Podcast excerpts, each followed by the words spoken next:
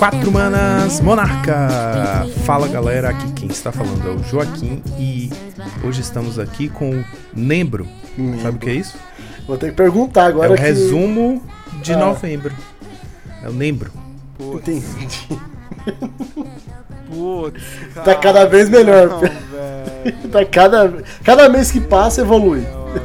Fala aí, guys, tudo certo? Aqui quem fala é o tal de Jamal e devo dizer que é gostoso demais transitar entre card games. E você, já ouviu a palavra do Pokémon TCG hoje? E aí galerinha, Rubim mais uma vez aqui com vocês. E como o nosso Cloro Joaquim já fez alguns meses atrás, Wake Me Up When November Ends. É isso aí, pessoal. Estamos hoje aqui para cobrir o mês de novembro que passou e falar do que aconteceu no Magic, no Pauper, no Legacy e até no Pokémon, olha só. Hum, fiquem espertos para tudo isso e muito mais logo depois dos nossos reports.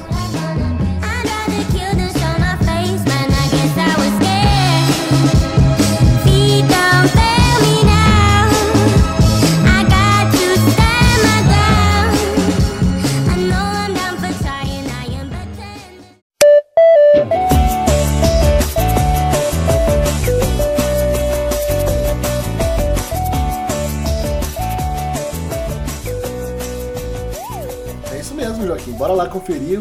O nosso mês de novembro aí que tá mudando agora o nosso metagame um pouquinho, né? Chegamos com a chegada de Ixalan. Vamos ver como é que foi o nosso primeiro Challenger com, esses, com essas cartinhas novas, né? Vamos lá, mas antes disso, vamos falar da nossa querida patrocinadora, a Taverna Game House. Lá na Taverna Game House é o destino perfeito para entusiastas de trading card games. Vocês vão encontrar singles de Magic, Flash and Blood e de One Piece também.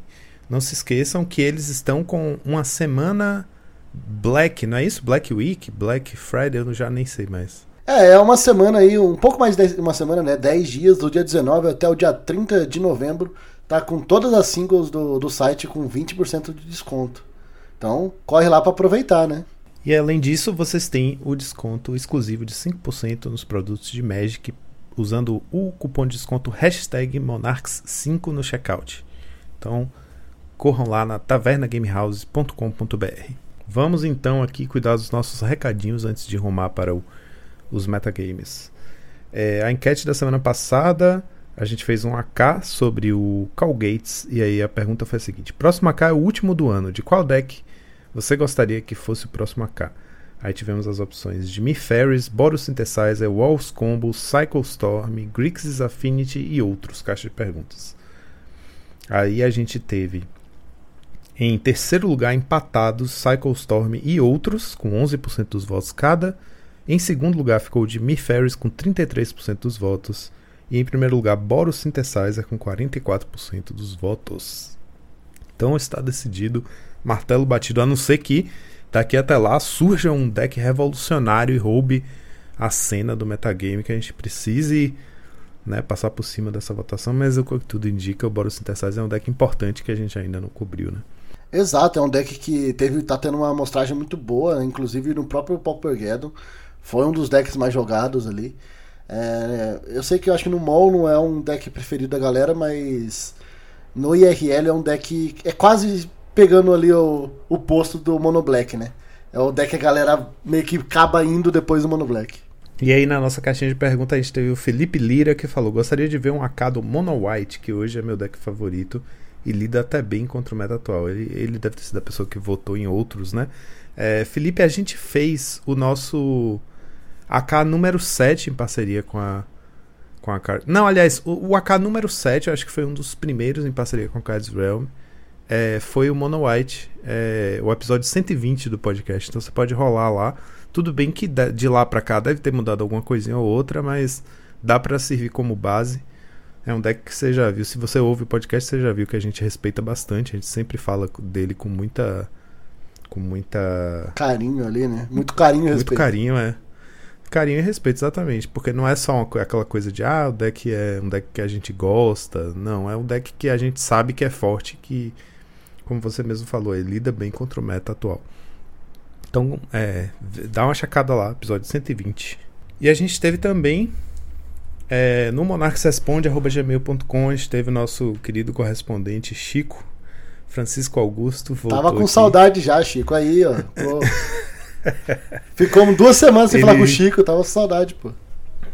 Ele mandou assim um e-mail com o tema Ixalan e ele disse o seguinte: Fala galera, vou parar de falar mal de Tron aqui porque toda vez que eu falo eu enfrento um na lojinha. É...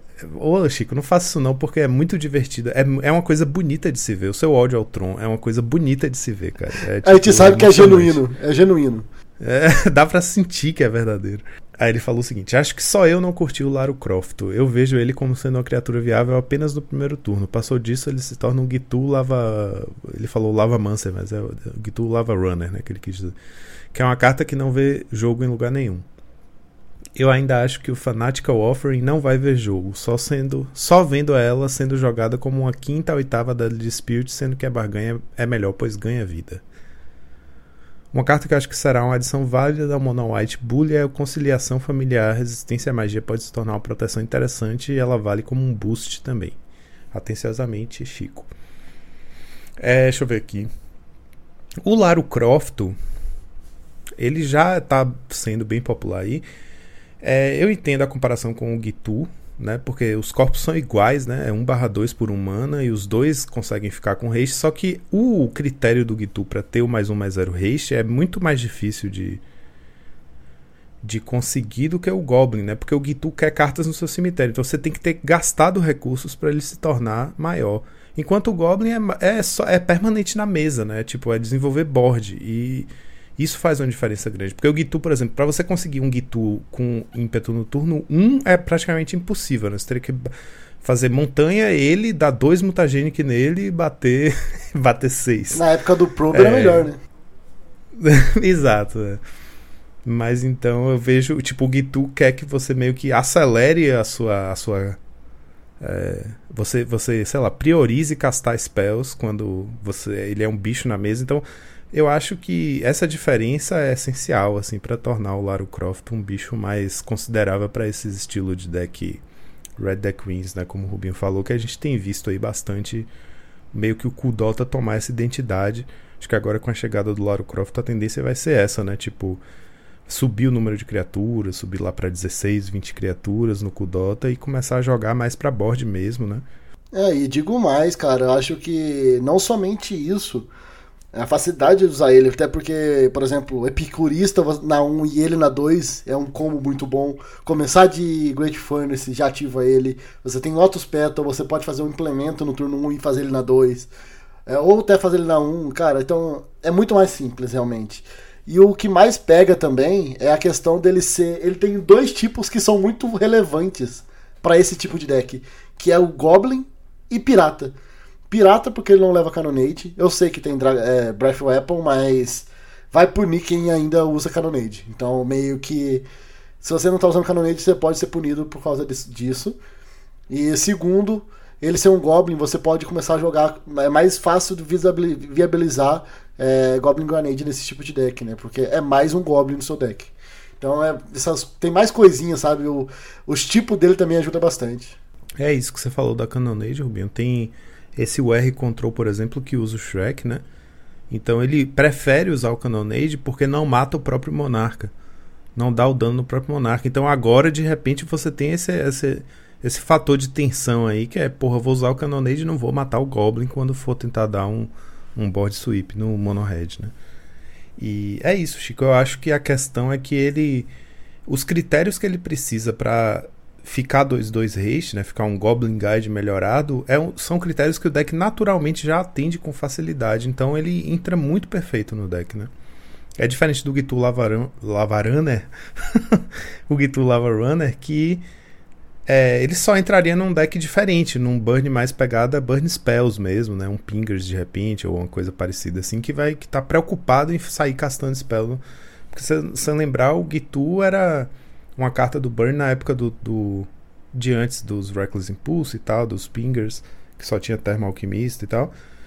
Que era porque você fazia, sei lá, um lava, lava Spike na cara no turno 1 e no turno 2 você fazia Gitu mais é, sei lá o que, um Bolt, Chain Lightning, e aí batia 2, né? E o oponente tinha tomado 8 de dano no turno 2, e isso era o melhor que você podia fazer com um burn. Hoje em dia você pode. O Rubinho falou uns exemplos aí. Outro exemplo seria, por exemplo, turno 1, Montanha Swift Spear, turno 2, é, Goblin e Implemento. Goblin Voldaren Epicure. Já tá batendo mais um bocado, sabe? Então é isso. Eu acho que é, é similar, dá pra ver uma similaridade entre os dois, mas a- a- o ponto em que eles diferem é um ponto muito chave para o, o, o Lara Croft ser muito mais jogável que o Gitu. Sobre a Fanatical Offering, concordo, Chico. Acho que ele vai entrar mesmo como quinta oitava Deadly Dispute. A gente, vi- a gente tá até vendo ela bastante aparecendo, né? Mas é porque realmente o, o arte... E o artefato que ela deixa, isso é interessante, né? Que pode você pode já usar ele para castar a próxima, assim como o Deadly Dispute faz. Mas o, o ganho de vida do Reckoner's Bargain, por exemplo, no Affinity, por enquanto, está se mostrando mais importante do que o artefato. Então, é, eu, eu concordo com você que ela não deve desbancar Reckoner's Bargain, mas a gente vai ver ela jogando aqui e ali como nona cópia desse efeito, né? Nona, décima cópia do efeito de comprar dois sacrificando. Então, agora falando em Fanatical Offering, vamos é, encerrar a parte de recadinhos emendando já no Paupergeddon, que é o primeiro evento, né, Rubinho? Exato, bora lá conferir já esse evento que teve 520 pessoas nessa etapa. Foi um evento muito grande também. IRL aí com uma excelente cobertura. Exato, é, parte do circuito né, do, do Paupergeddon é, que acontece na Itália inteira e que tem é, várias ligas né, que e, acontecem no, no, no caminho para o Paupergeddon e que é um evento aberto, como se fosse um grande evento nacional. Bom, em termos de metagame desses 502 jogadores, a gente teve o deck mais jogado foi o Monohead, aqui está agrupado por o, Kudota com o Burn Pingers, né, com 57 decks, 11.4% do meta. Segundo lugar, é, Boros Boros X Synthesizer, porque às vezes o Mardu também entra. Então com 10.8% do meta, quase 11%. Em terceiro lugar foram 48 cópias do Glitter. Aí eles colocaram Glitter porque também teve uma leve variação. Não foi só aquele W padrão que a gente vê sempre por aqui.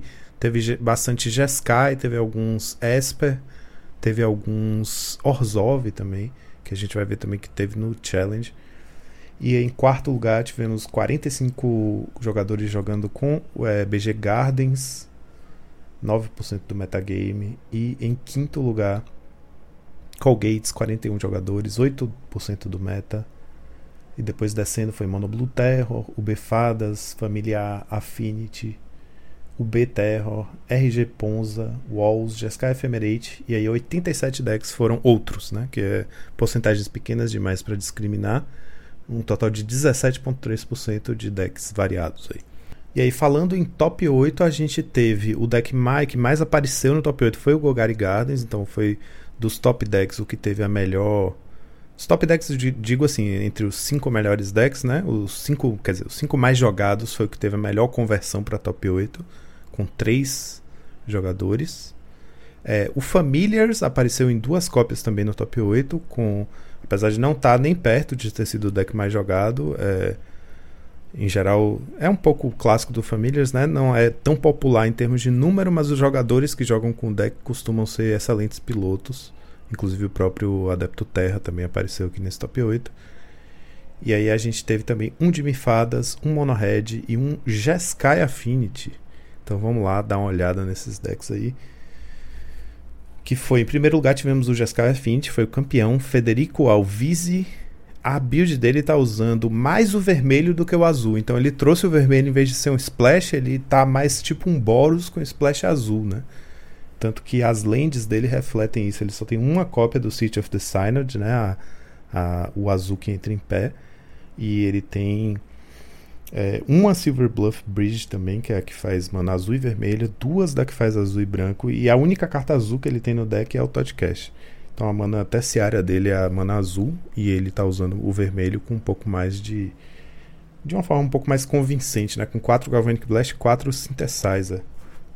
E o fato de usar Synthesizer acaba é, ditando né, que o deck building dele tem que meio que respeitar esse fato. E ele buildou bem, digamos assim, bem correto, entre aspas. Bem, ele foi bem é, seguro né, com o deck building. Ele não colocou mágicas reativas, ele não colocou coisas com custo de mana muito alto. Então, ele só tem uma cópia do Core Skyfisher, por exemplo, mas ele tem quatro Glint Hawk. Tem tudo a ver com o deck, né? Você, o Glint Hawk ele pode, inclusive, meio que gerar uma land drop para você no deck que usa pouca land. Você tem um truque dele com o Springleaf Drum, né? Que você baixa o, o Glint Hawk é, em resposta à habilidade dele, gera mana com o Springleaf Drum, virando ele e o Drum, e pode voltar o Drum pra mão e já usar a mana pra, ou para baixar o próprio Drum, se não tiver mais nada, ou para fazer outra coisa. Então você meio que faz ele ficar de graça, né? Se você já tiver um Drum na mesa.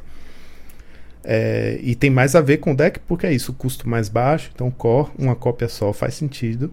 4 Touchcast como a única carta azul, e de resto as, as mágicas são todas proativas, né? Tudo coisa que ele pode ou colocar na mesa, ou. É, é isso, castar imediatamente, ou de graça, ou simplesmente, por, exemplo, ga, é, colocar Galvanic Blast e castar e dar 4 de dano no oponente, em vez de. Né? Então, isso, isso mina um pouco as possibilidades de resposta do deck. Você fica sem poder usar Metallic Rebuke, né? que é uma carta que, se aparecer no, no Synthesizer, vai ser um desperdício. E mas por outro lado, ele ele tá usando a cor do splash, que seria o splash, né, numa build convencional, aqui ele tá usando como cor secundária para aproveitar o vermelho não só para o Galvanic Blast para dar aquele alcance, mas também para o, o synthesizer que dá uma baita engine de card advantage pro deck, né? E dá uma certa inevitabilidade. É, Synthetize é uma carta boa no early e no late game, né? Inclusive ele gera mais uma criatura para esse deck quando precisa, então é bem relevante. E vi umas plays também até dele colocar, por exemplo, glitter no samurai. Então você tem um bicho 15-15 com vigilância. É muito bom que você pode ficar batendo e bloqueando ao mesmo tempo. É bem relevante isso. É, esse deck ele me lembra muito um, uma listinha da semana que a gente trouxe aqui também, que é o Boros Synthetizer que a gente trouxe, o Boros Glitter, né, que a gente chamava na época, que era uma versão Boros, ele jogava com Frogmite, mas não ia Mini Forcer, então meio que flerta com essa lista assim, flerta bastante com ela, e ele não tinha Totcast, né, mas é um é um Boros que tinha toda essa estratégia de pedrinhas, mas não usava o azul. E aqui ele foi meio que usou o azul para ser mais rápido, né? Eu acho que faz sentido. Esse deck ele precisa de velocidade, como a gente já falou bastante aqui. É um deck que ele se resolve muito bem nos turnos, nos dois primeiros turnos. Então você conseguir deixar essa pressão rápida na mesa e depois ter ainda um gás para conseguir é, jogar bem o mid game, eu acho que é muito interessante também, muito forte. E foi muito recompensado, como você falou, o sideboard dele eu acho que respondeu exatamente o que o meta pedia, né? A gente até falou dos, dos, dos decks aí, tivemos bastante é, BG, então ele tá com, ele tá com quatro ali, Obedition Authority, que é o, o que dá proteção pro preto. Uh, tivemos também bastante Glitter, ele tá com quatro Standard Bearer. Então ele conseguiu ler muito bem o meta que ele ia enfrentar e foi bem recompensado por isso, assim. É, eu, a gente tá até nessa discussão um pouco mais cedo no grupo do Monarchs, né? Eu não concordo 100% pro sideboard dele para jogar sempre. Mas para esse evento foi perfeito. Ele é impecável, não tem como mudar nenhuma das cartas, assim. Eu só não acho que é um sideboard pra usar sempre nesse deck, sabe? É um sideboard minimalista, né? Ele tem ali quatro cartas só, quatro cópias do Obsidian Acolyte, quatro do Crimson, que, né, que dão proteção para preto e vermelho, quatro Stands de Better e três Relic. Então, só chamando atenção para o fato de que ele buildou inclusive o side dele respeitando a engine do, do synthesizer. Então tudo que tem no side que é resposta ou proteção é resposta ou proteção proativa, né? Então é uma carta que ele baixa e a partir do momento que está em jogo ele pode ficar ativando, que é diferente de você usar um instante que dá proteção na hora. Então ele foi 100% seguro porque a gente estava até conversando sobre isso, né, Rubinho? Que não é que você não possa usar cartas reativas é que você quer minimizar a chance de virar elas no synthesizer. Então, o, a, o lance do synthesizer ser imprevisível, você não sabe o que vai vir. Você pode buildar seu deck de forma a garantir que em certos você caixa o synthesizer sabendo que o que quer que apareça você consegue aproveitar. Então, você ter o deck buildado de forma a respeitar isso, você pode castar o synthesizer sabendo que ele vai sempre dar valor, né? Você nunca vai perder uma carta se, se você não quiser, a não ser que você queira arriscar de verdade. Então não ter esse risco envolvido toda vez que você casta ele já muda bastante, né? A efetividade.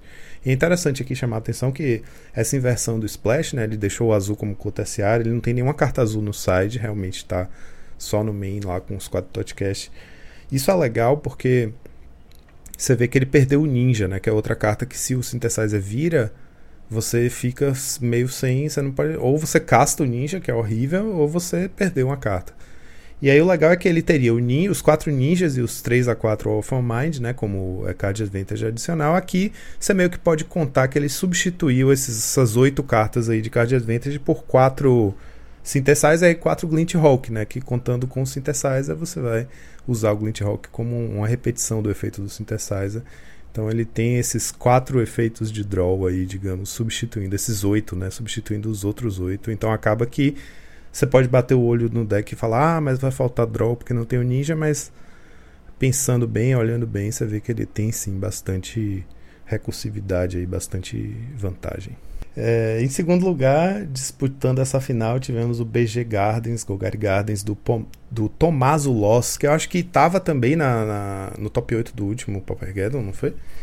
Ele tava com 4 Defile, então aquela build que usa a mana base maximizando o número de pântanos. Ele só tem as 4 Crown Garden mesmo, que não são pântanos.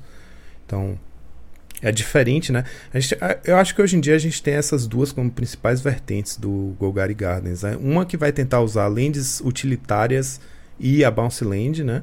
Para poder é, ter alguma vantagem com a mana base e a outra que vai usar Defile e vai usar a mana base dessa forma, né, de forma a maximizar Defile. Então ele tem ali um Witch's Cottage e um Haunted Mire, né, que é o, a, a Dual Land, é, preto e verde, como Fetchables lá do Troll of Casadum, e de resto são os Carne Garden e os Pântanos.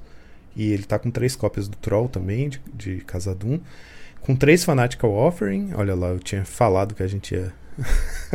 a minha a minha a minha sagacidade de emendar assuntos foi cortada pelo primeiro lugar aí, mas no segundo lugar a gente já tem aqui logo três Fanatical Offering duas Reckoner's Bargain. Como eu falei, né, a offering aqui nesse deck faz sentido porque você quer sempre ter artefato na mesa, então ela garante que a, a festa vai continuar, né, o ciclo vai continuar. Você já deixa lá o mapinha para poder sacrificar para a próxima. E ele tá também usando quatro cópias da faca, a Tithing Blade, né, que é a grande promessa aí dessa edição é a faquinha de dois manas, que é um édito que entra aí. Termina com essa frase que eu termino com a tua vida, rapaz. Não perde a noção do perigo. Ai, olha a faca! Calma, calma. Quatro cópias, quatro cópias da faca, eu acho que faz, tem todo, faz todo sentido, né? Esse deck é, é, ele cumpre dois papéis ao mesmo tempo com esse deck. É uma remoção que fica na mesa para você poder sacrificar para comprar carta. E o lado de trás dela é não é nada de se jogar fora também, é, é, de se respeitar. Eu já enfrentei a faca na, na liga e já fiquei penando para não morrer quando ele fez o craftou e fez o, o, sepulcro lá que ficou drenando minha vida na upkeep. Na hora que ele fez com o segundo, eu falei: Eita, peraí, eu preciso ganhar o jogo rápido. É dois por turno, né? Complicado. E ainda ele ganha vida, isso que é o problema. Né? Ele ele começa a te dar dano e ganhar vida. Então é tudo que o deck quer, né? Uma lista bem interessante, porque tá tentando maximizar a, a efetividade, a economia, como é que fala? A eficiência né, das remoções com o Defile aí, sendo uma remoção bem universal que escala conforme o jogo avança. E tá usando a Tiding Blade como o artefato mais. É, mais importante do deck, digamos, né? Que ele tem quatro cópias e ele, por conta disso, nem tá usando tantas cópias dos outros. Tá com três lembas, Lembras? Dois Icrowell Spring e um Blood Fountain. Então é realmente a faquinha lá é o mais importante para ele fazer cedo, matar um bicho e já tá ali para ser sacrificado. É bem o que o deck quer e é aqui é justamente onde a gente sabia que ia ver ela fazendo maior sucesso. Né? Aí descendo pro top 4 tivemos mais um Golgari Gardens na mão do James. James. É, o nome dele é James mesmo? Eu achava que era Jaime. Trufaz que é um jogador francês que já, já, já disputou também no passado no, no Paupergeddon. É, a build dele é um pouquinho diferente, está usando a Bounce Land, mas também está usando Defile em três cópias. Ele tem só a Bounce Land e o Carne Garden mesmo, de, de não pântanos.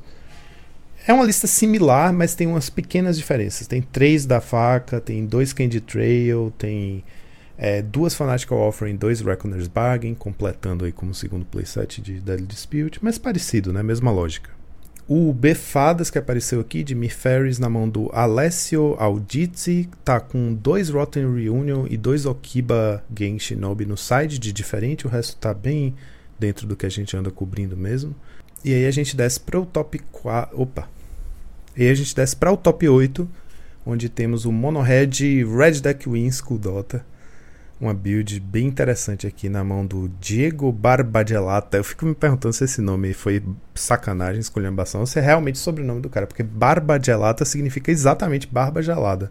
É, tem 20 bichos, né? Ele tem 4 do Goblin novo, Lara Croft, 4 do Goblin antigo, Blast Runner, 4 Swift Spear, 4 Epicure, 4 Bushwalker, 4 Bolt, 4 Chain Lightning, 4 Kudota, 4 Implemento e 4 Synthesizer de artefato, fora as 4 Great Furnace, né? E duas cópias de Fire Blast aí para fechar com 10 Burn Spells, 20 criaturas e 8 artefatinhos que dão algum tipo de draw. E no sideboard ele tem 4 cópias de Searing Blaze, né, para trazer para dentro contra decks que tem mais criaturas.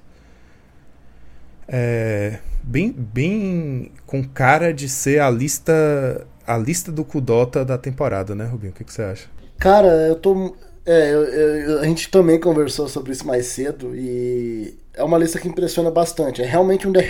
Eu coloco como Red Deck Wings, eu não coloco nem como Red Deck Burn mais. É, ele tem Burn Spells, ele consegue ali dar um danozinho, mas dá pra ver que o core desse deck é dar dano com criatura. E tem algum. Dá até pra chamar de Mono Red Goblins, eu só não chamo porque tem alguns humanos ali no meio, né? Meio que atrapalhando isso. Os humanos e os vampiros juntaram tudo ali a tribo. Mas tem muita sinergia no deck. É, uma coisa, a única coisa que eu senti falta realmente foi o Goblin Grenade. Eu acho que esse deck tem espaço pra isso.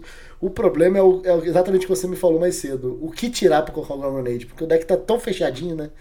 Tá com aquele deck que a gente gosta, que é 4 de tudo, 4 cópias de tudo, com exceção de dois Fire Blast, mas eu não sei se Fire Blast é bom de cortar.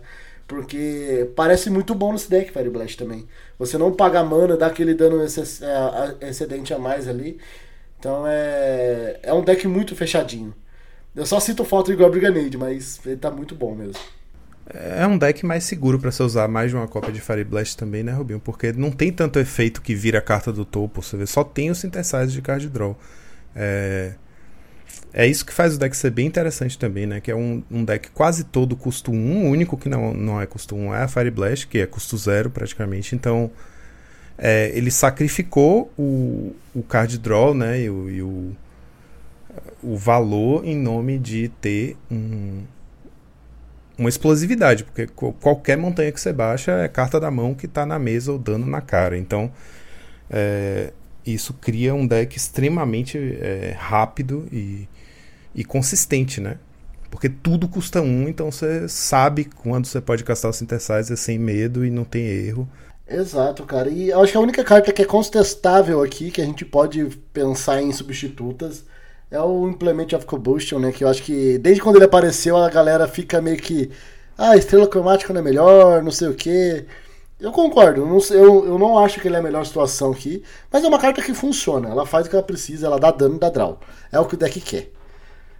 então, é, ela não é ruim no deck.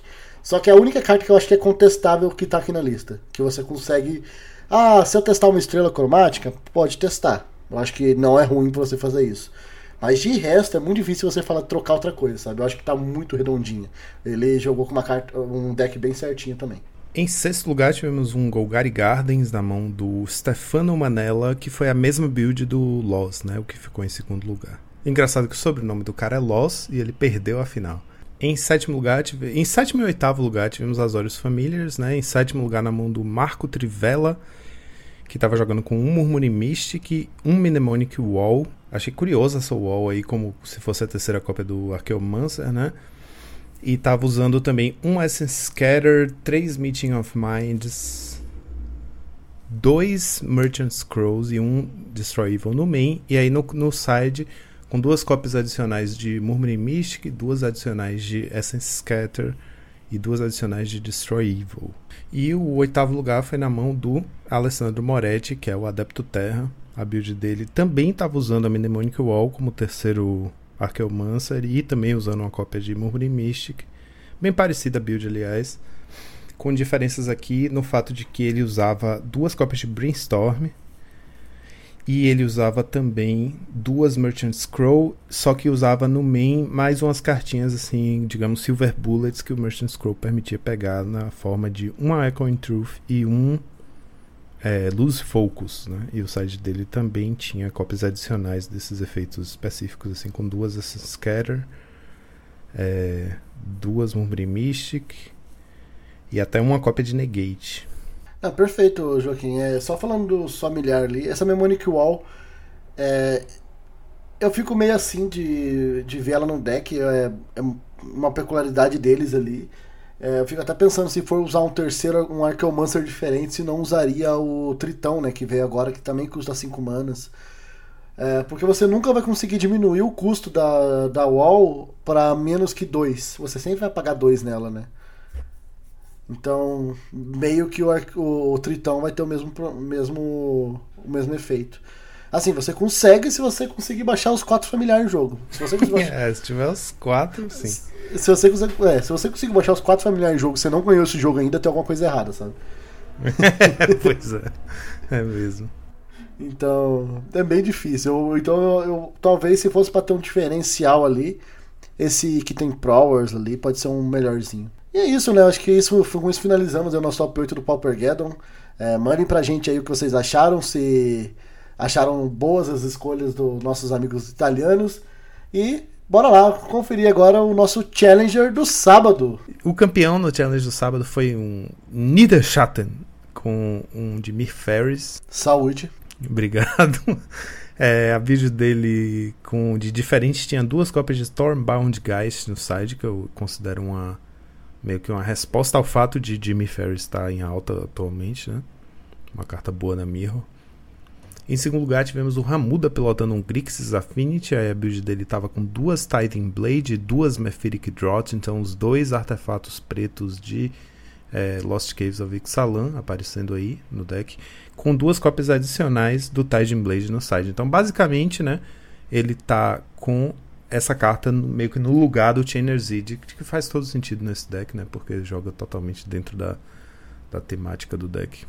Aí descendo pro top 4, tivemos dois Kuldota aí em terceiro e quarto lugar. O terceiro lugar foi na mão do Rampuse 1, que é o Rampus Eriksson, é um jogador, não me lembro se é da Suécia ou Dinamarca, que é um jogador que aparecia bastante aqui pilotando Fog Tron, Turbo Fog, até aquele até aquele é, Poison Storm ele apareceu é, pilotando. Então ele é um cara clássico de estar jogando com deck meio anti-jogo, assim, travar jogo. E ele veio aqui dessa vez com o Mono Red com o Dota. É, com uma build também bem Red Deck Wins, eu diria, né? Com 20 bichos, sendo que quatro deles são o Name Sticker Goblin. Ele tá sem o, o Goblin Blast Runner. E os artefatos dele, além do, do Synthesizer, são é, Lotus Petal, né? Ele tem 16 lands, 4 Lotus Petal e ele tem 8 efeitos Reckless Impulse. Então ele tá aí numa build que não é tanto focado na board porque tem o Sticker Goblin ali para fazer a mana, o boost de mana. E aí o quarto lugar foi na mão do Diego Brando, que foi com a build do Walker, o Walker 735, que é o Paolo Dom Francesco, que ficou em 16º no Paupergeddon, ele fez top 16, que é uma build também usando o Laro Croft, né, o Goblin novo, é, seis cópias do efeito Reckless Impulse. O que mais ele usa de diferente aqui? Ah, o Galvanic Blast. Porque como ele não tem mais o Blast Runner, né? Fora o Kudota, ele não tem muito por que sacrificar artefato. Então tá contando com manter os artefatos na board por conta do Laro Croft. Então volta a usar o Galvanic. Aí descendo pro top 8, em quinto lugar tivemos o Ryzen 01. Mirko Chavata, que não jogou o Paupergeddon. Ele falou que não ia poder jogar o Paupergeddon, então estava muito feliz que tinha feito top 8 com o Flickertron, usando a cartinha que quase não passou na nossa. na nossa... Posso dizer que eu acertei, hein? Exato, é, ia ficar de fora do nosso da nossa episódio da coleção, mas o Rubinho falou: "É, não, peraí, eu tenho um artefato". E aí era essa carta que apareceu aqui em duas cópias e ele chamou a atenção para o quanto ele curtiu a carta no deck, que é a Runaway Boulder, a Pedregulho Fugitivo, que tem esse nome hilário. Runaway Boulder é 6 manas flash, um artefato que quando entra dá 6 de dano na criatura alvo que o oponente controla, e ele tem Cycling 2. Então, ele falou lá que é, o fato de ser fetchável pelo Mystic, Mystical Teachings é, contribuiu, o Cycling contribuiu, o fato de ser flickerável contribuiu, né? Tudo que o Rubinho falou, tudo que o Rubinho apontou como, como... Engraçado foi que quando você falou, Rubinho, eu pensei, não, realmente faz sentido, tudo isso se aplica, mas o Tron é deck que, né, vai demorar pra gente ver aparecendo um Tron que queira usar essa carta. E aí no primeiro fim de semana apareceu. Não, o Ryzen veio falar comigo, ele chamou no privado, você realmente você acredita na carta? Eu falei, não, confia que dá certo. Daí deu. Eu, daí deu, a gente conversou lá, comendo uma pizza e deu tudo certo. E o interessante é que até o Guardian ela pode atingir, né? É uma remoção pro Guardian. Exato, Mata Guardian, cara. É uma carta muito boa. Eu gostei bastante dela, né? Então, é, tem que funcionar num deck assim. E o fato dela ter flash, não é um artefato que você, tipo, você, você vai passar tapado, né? Você vai fazer isso quando você precisar. Então não passa ali, às vezes é bom pra fazer matar um bicho 1 barra 1 do cara. Tipo, tá sobrando mana, você não tem o que fazer. Mano, baixa isso, deixa na mesa, mata um barra 1. E agora tá na mesa. Agora é só ficar flicando, sabe? É muito bom. Eu acho que pro Tron faz muito sentido, sim, cara. E aí, em sexto lugar, tivemos um Orzhov Affinity na mão do Mogget. É... O que ele fez aí foi basicamente trazer o pacote de, de bichinhos brancos que voltam coisa pra mão, né? Quatro, e quatro Glint Hawk. E colocou também quatro cópias do Tiding Blade. Então ele tá só com essas duas cores, né? Branco e preto. O branco, como principal payoff, tem o All That Glitters, que é um finisher. E o preto tem é, Tiding Blade, Blood Fountain e Deadly Dispute. É, é, as três excelentes cartas, né? O Blood Fountain acelera o Mirror Force, é por isso o deck nem tá usando o Frogmite. O Tiding Blade, que é uma remoção. Ah, enfim, a gente já falou tudo que tem que falar sobre ela, que faz todo sentido aqui, que tem os passarinhos ainda para ficar voltando. E é, Icor Spring para poder usar a Deadly Dispute e ter card advantage. Então é um pouquinho mais lento, eu diria, né? Porque tudo aí meio que custa 2. Você tem Icor para depois fazer uma Deadly Dispute, né? Ou então, se você vai ficar castando Tiding Blade e voltando pra mão com os passarinhos, quer dizer que você tá jogando um jogo um pouquinho mais grind, né? Mas que tem ali o glitter do nada para poder fazer um threat letal. Inclusive, ele nem tá usando o Ginger Brute, né, Rubinho? Ele realmente só tá usando os bichos. O único bicho aqui que tá aqui basicamente meio que remanescente do, do Glitter Affinity é o Ornitóptero, que é o bicho zero humanas, que é. Eu, eu fico brincando dizendo que é metade de um, de um Birds of Paradise. Porque ele, junto com o Springleaf Drum, viram Birds of Paradise. Então, basicamente é isso que ele tá fazendo aí para mais tarde carregar o Glitter e bater no ar. Eu só queria chamar a atenção também pra uma cartinha que ele colocou no side que me deixa bastante intrigado, que é o Lunark Veteran, né? É, fico pensando se ele não, não é contra Burn ou até mesmo. Ele, na verdade, ele é realmente bem forte contra Burn e também contra decks de bastante remoção, né? Que você consegue. É um bicho que é 2 para 1, então. Uma cartinha interessante também que ele colocou no side aí que eu. Que eu, ach, que eu achei que é válido a gente comentar também. Em sexto lugar, a gente teve um Dimir Control pilotado pelo Alt Zero, com 3 Murmuring Mystic, 4 Algor of Bolas e 4 Thorn of the Black Rose de criatura. E ele tá usando, enfim, cantrips, remoções, anulações, tudo que você espera ver num UB Control.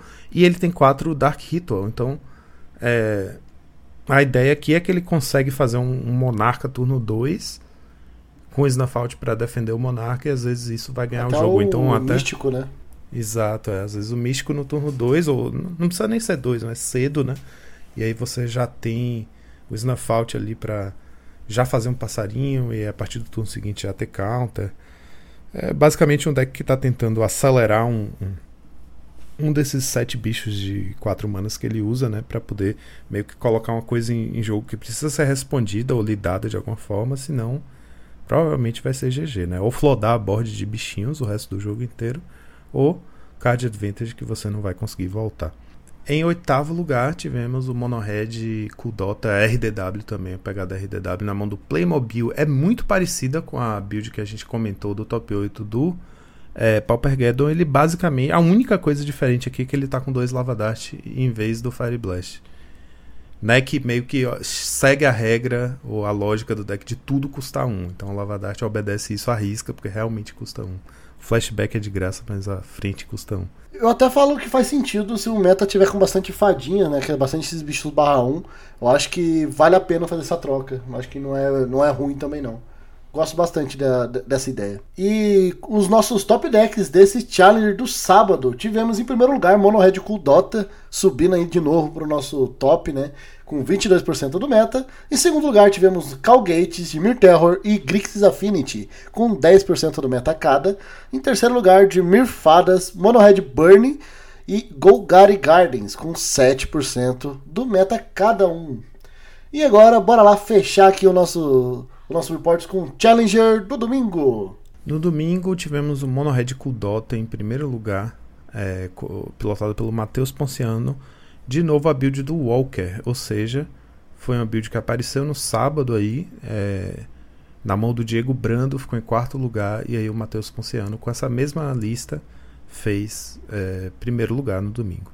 Então, só para lembrar, é a build que está usando é, seis efeitos Rec, né? E tá usando três cópias do Bushwalker e não usa o Goblin Blast Runner, usa só o novo, o Lara Croft.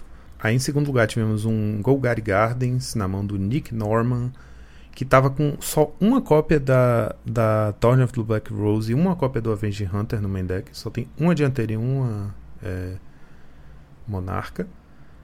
E com quatro Crypt Reds, dois Fanatical Offering, dois Tithing Blade, uma da, da poçãozinha lá, né? O Icor número 5, Mephitic Drought. E aí no side ele tem duas cópias adicionais do Avenging Hunter. E também tem o splashzinho branco que a gente tinha visto também semana passada, que foi para duas cópias do Circle of Protection Blue. Eu queria falar um pouco desse deck, que na primeira vez que eu vi ele eu não tinha entendido, mas eu joguei contra duas cópias dele na liga. E eu percebi que a melhor condition desse deck não é Crypt Hats, não é Avenging Hunter e não é o Troll. A principal condition desse deck é Campfire. Eu, a galera joga pra te DK, cara. É, um, é uma match muito chata. Eu tava jogando de BW contra isso. E ele ficou ainda mais agora com Tiny Blade. Ele colocou os Tiny Blade. Na lista que eu joguei, o cara tá jogando com 4. Ele tinha duas maneiras de me matar. Ele colocou. Ele tava flipado 3 Tiny Blade e me decando. E eu não morria porque eu tava ganhando muita vida. É, foi, foi uma match bem chata, assim. Então. pra quem não sabe o que o Campfire faz, a gente jogou no semana, falou dela um pouco semana passada, mas é um artefatinho de uma mana que você paga um, vira ela e ganha dois de vida, então já fica ali te atrasando. E o segundo efeito dela é você exila ele. É, até a parte de comando aqui que é irrelevante, mas ele tem um outro texto que fala que você embaralha seu cemitério no seu, no seu grimório. Ou seja, você vai meio que ter 60, é, 120, 180 cartas contando ali, porque você, você, você não vai ser decado antes do oponente. Então é bem difícil. Então é, é a principal incondition desse deck é o Campfire. É bem interessante isso que. Até o Crypt Hat pode ser uma incondition, ele fica ganhando vida e daí depois ele estoura o Crypt Hat pra te matar. Mas é, é essa a estratégia desse deck. Aí descendo pro nosso top 4, a gente teve dois Colgates, o terceiro lugar na mão do Carrot Eater, com a build que ele vem fazendo bastante resultado, né? A build do é, GN42. Quarto lugar, o Supremo Guy, que normalmente é um piloto que aparece jogando de Boros Bully bastante aqui, né? Ele tá com dois Spell Piece, três Lorien na build dele, com 20 lands. Aí descendo pro top 8, em quinto e sexto lugar tivemos o Mono Blue Terror, o quinto lugar na mão do Ocean Soul 9-2 com um Mystic e um Force Spike no main deck. E um segundo Mystic no side com dois Boomerangs só no sideboard mesmo. O sexto lugar na mão do Vivorilla, Vivorilla 93 com duas Echoing Truth e dois Murmuring Mystic no sideboard. É, e aí para fechar tivemos Azorius Colgates em sétimo lugar pelo Kuzo que nome é esse? Kuzo 4, com dois? Smash to Dust no main deck. E fechando tudo, tivemos um deck diferente aqui, que eu tinha visto essa lista, é, Rubinho, num torneio de 31 pessoas, que seria minha lista da semana se fosse minha semana. Um torneio de 31 pessoas que teve na Hareruya, que o campeão foi esse deck. E aí esse cara aqui deve ter tirado de lá, porque é exatamente a mesma lista. Então pode ser que seja o mesmo jogador, vai saber, né? Porque lá no, na Hareruya só aparece o nome mesmo da pessoa. E aqui o nick é Centoe 187 com um Boros Burn É muito bom. Parece que você repetiu, porque é cento é 187. é muito bom. 187, 100 e 187. É, porque é cento, é o nome do cara. Cento É que é não- 187. Pra- Só pra deixar claro, é, é cento é 187, tá, galera? Daí fica. É. Isso, é o Quando você é por falou, extenso e- minha cabeça bugou. 100 é 187. É, um Boros, eu chamei aqui de Boros Burn Gates. Não é, não, não é um burn, tá longe de ser um burn, mas é porque ele tem um seis burn Wing, né? spells como. É, é tipo um White Wing que usa o splash vermelho pra alguns synthesizer, três synthesizer e seis burn spells, né? Como se fossem seis bolts, porque são quatro bolts e dois chain lightning, que vai servir de remoção às vezes e às vezes vai só ser o alcance que falta pra fechar o jogo. E duas cópias de Bitter Reunion. O deck usa quatro cores Skyfisher, mas não tem assim artefato que compra, né? Você tem só o, o synthesizer mesmo, mas você tem, por exemplo, o Traben Inspector, Dawnbringer Cleric, Raffine's Informant, Militia Bugler, algumas criaturas que têm vantagem quando entram, né? Mas que são mais lentas para usar com o core.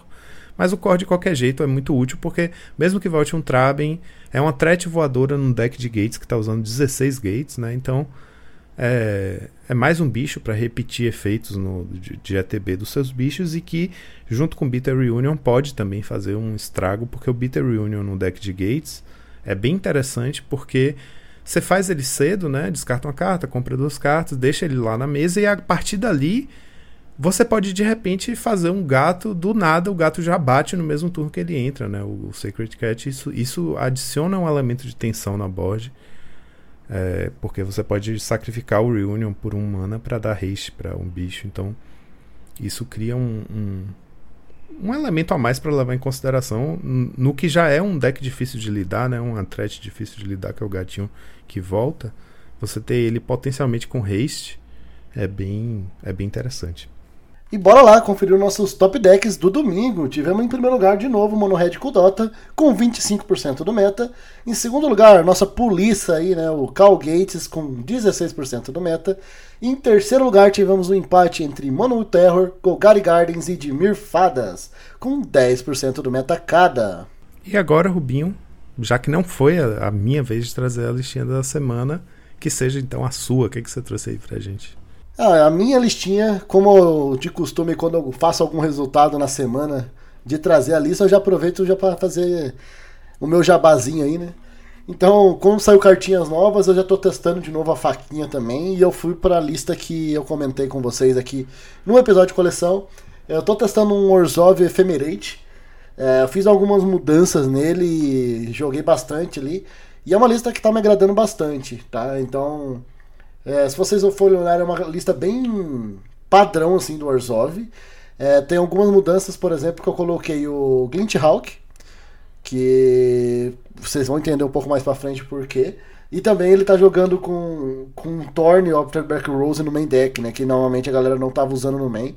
É, mas, cara, é um deck que tá me surpreendendo muito bem. E eu coloquei, claro, quatro cópias da faquinha na primeira versão, mas eu vi que é uma carta muito situacional para esse deck. Você não precisa de quatro cópias, você com duas cópias já fica. ah, já, já consegue fazer uma recursão muito boa. E cheguei numa lista aqui que eu considero, por enquanto, a melhor que tem. Ela consegue responder muito bem o meta, né? Com, com o próprio Make, tem filmes, tem Demover. O Efemerar com a Soberana Vampira é maravilhoso. É, eu não tinha dado o valor dessa carta ainda até jogar com ela. É uma carta que me ganha jogos, tipo, quase sempre. Porque sempre esse deck ele vai estar sempre na frente. É, é muito engraçado que ele é um deck que ele controla muito bem. Só que ele tá sempre pressionando ao mesmo tempo. Então você tá fazendo core para fazer uma faquinha para matar o bicho do oponente. Então você colocou um corpo e matou um bicho do oponente.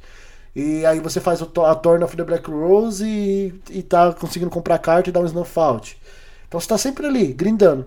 Chega um momento que o oponente vai ter que lidar com seus bichos, senão ele vai morrer. E quando ele se tapa pra fazer isso, você faz a soberana, dá um ephemerate nela quando ele vai tentar dar um removal, e você fica tirando vida dele, né? Uma outra carta também que me chamou muita atenção e eu, é, eu só vi realmente o valor dela.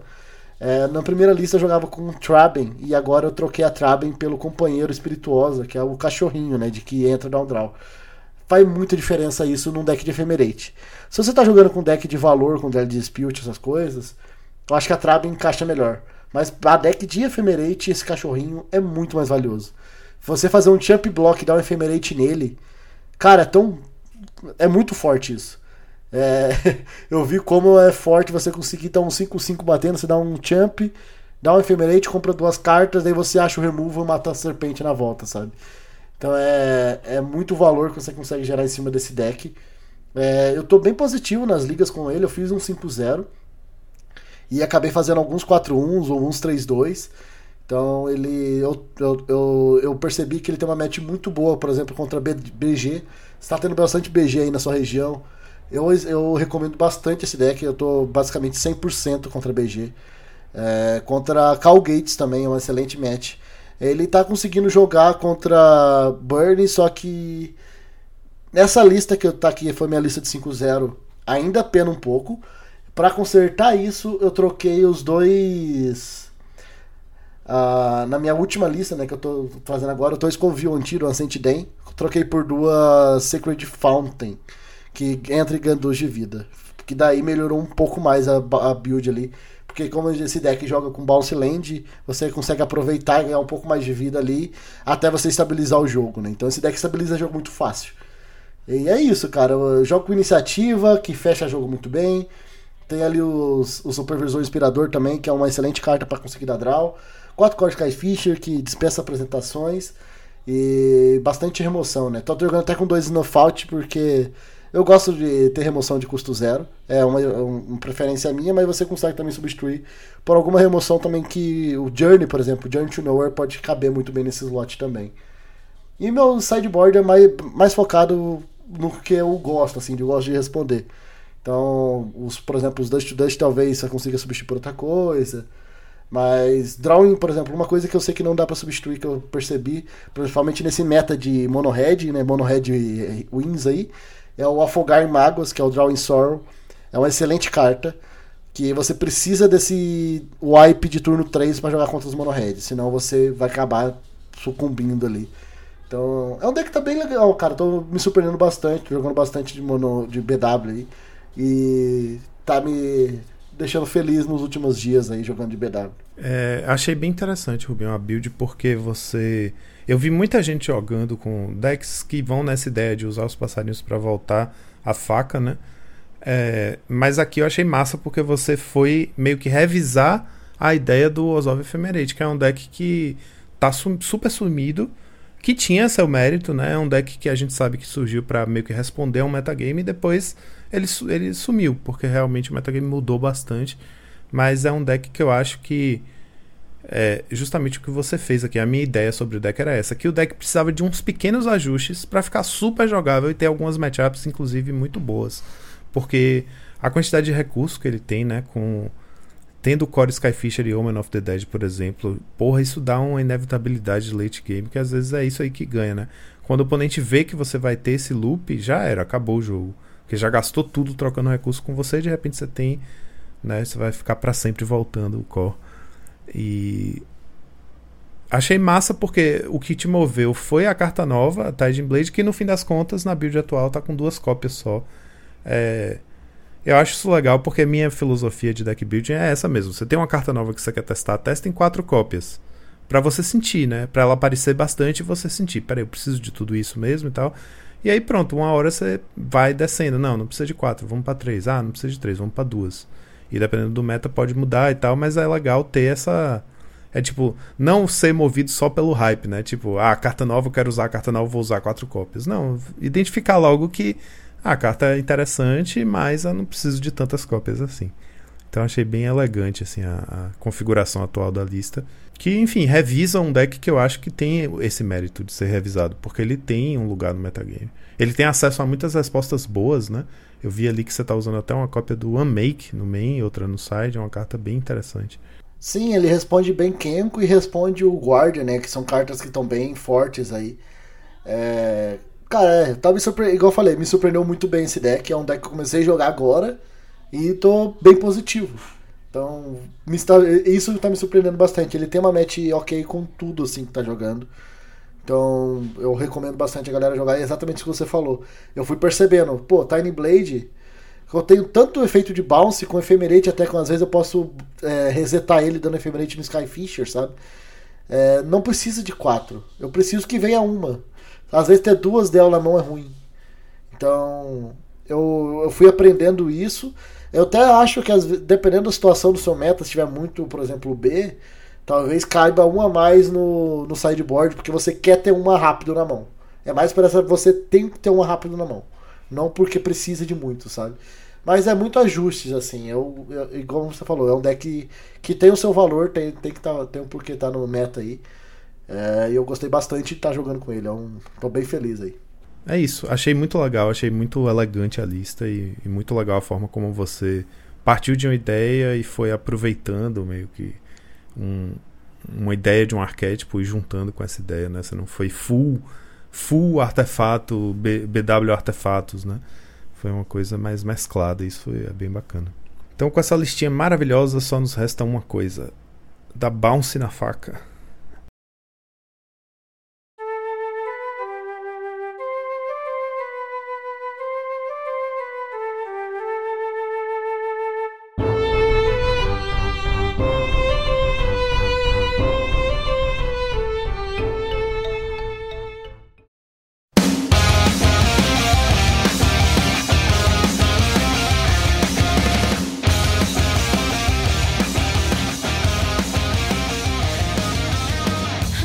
Falei lá na abertura, estamos aqui com o membro, né? Que é o, re- o resumo de novembro. E agora eu vou fazer isso em todos, né? Daí- logo mais em dezembro vocês vão ter o dembro. Não, brincadeira, em dezembro acho que nem vai ter, né? Porque. Em dezembro nem vai ter, porque o, o resumo de dezembro vai ser o resumo do ano de 2023. Então. é, Esse é o nosso último resumo do ano. Eu espero que vocês não estejam tristes em saber disso. Inclusive, Joaquim, eu gostaria de chamar os nossos telespecto ouvintes aí para ajudar também a gente nesse resumo aí, né? O que que eles acham que pode. O que vocês, telespecto ouvintes, acham que foi o de mais é, formidável que aconteceu nesse ano em qualquer card game ou até mesmo ali? Manda pra gente também no Monarchs Responde pra gente também, quem sabe a gente não pode trazer aí também comentar sobre isso. Então, só para vocês interagirem com a gente também.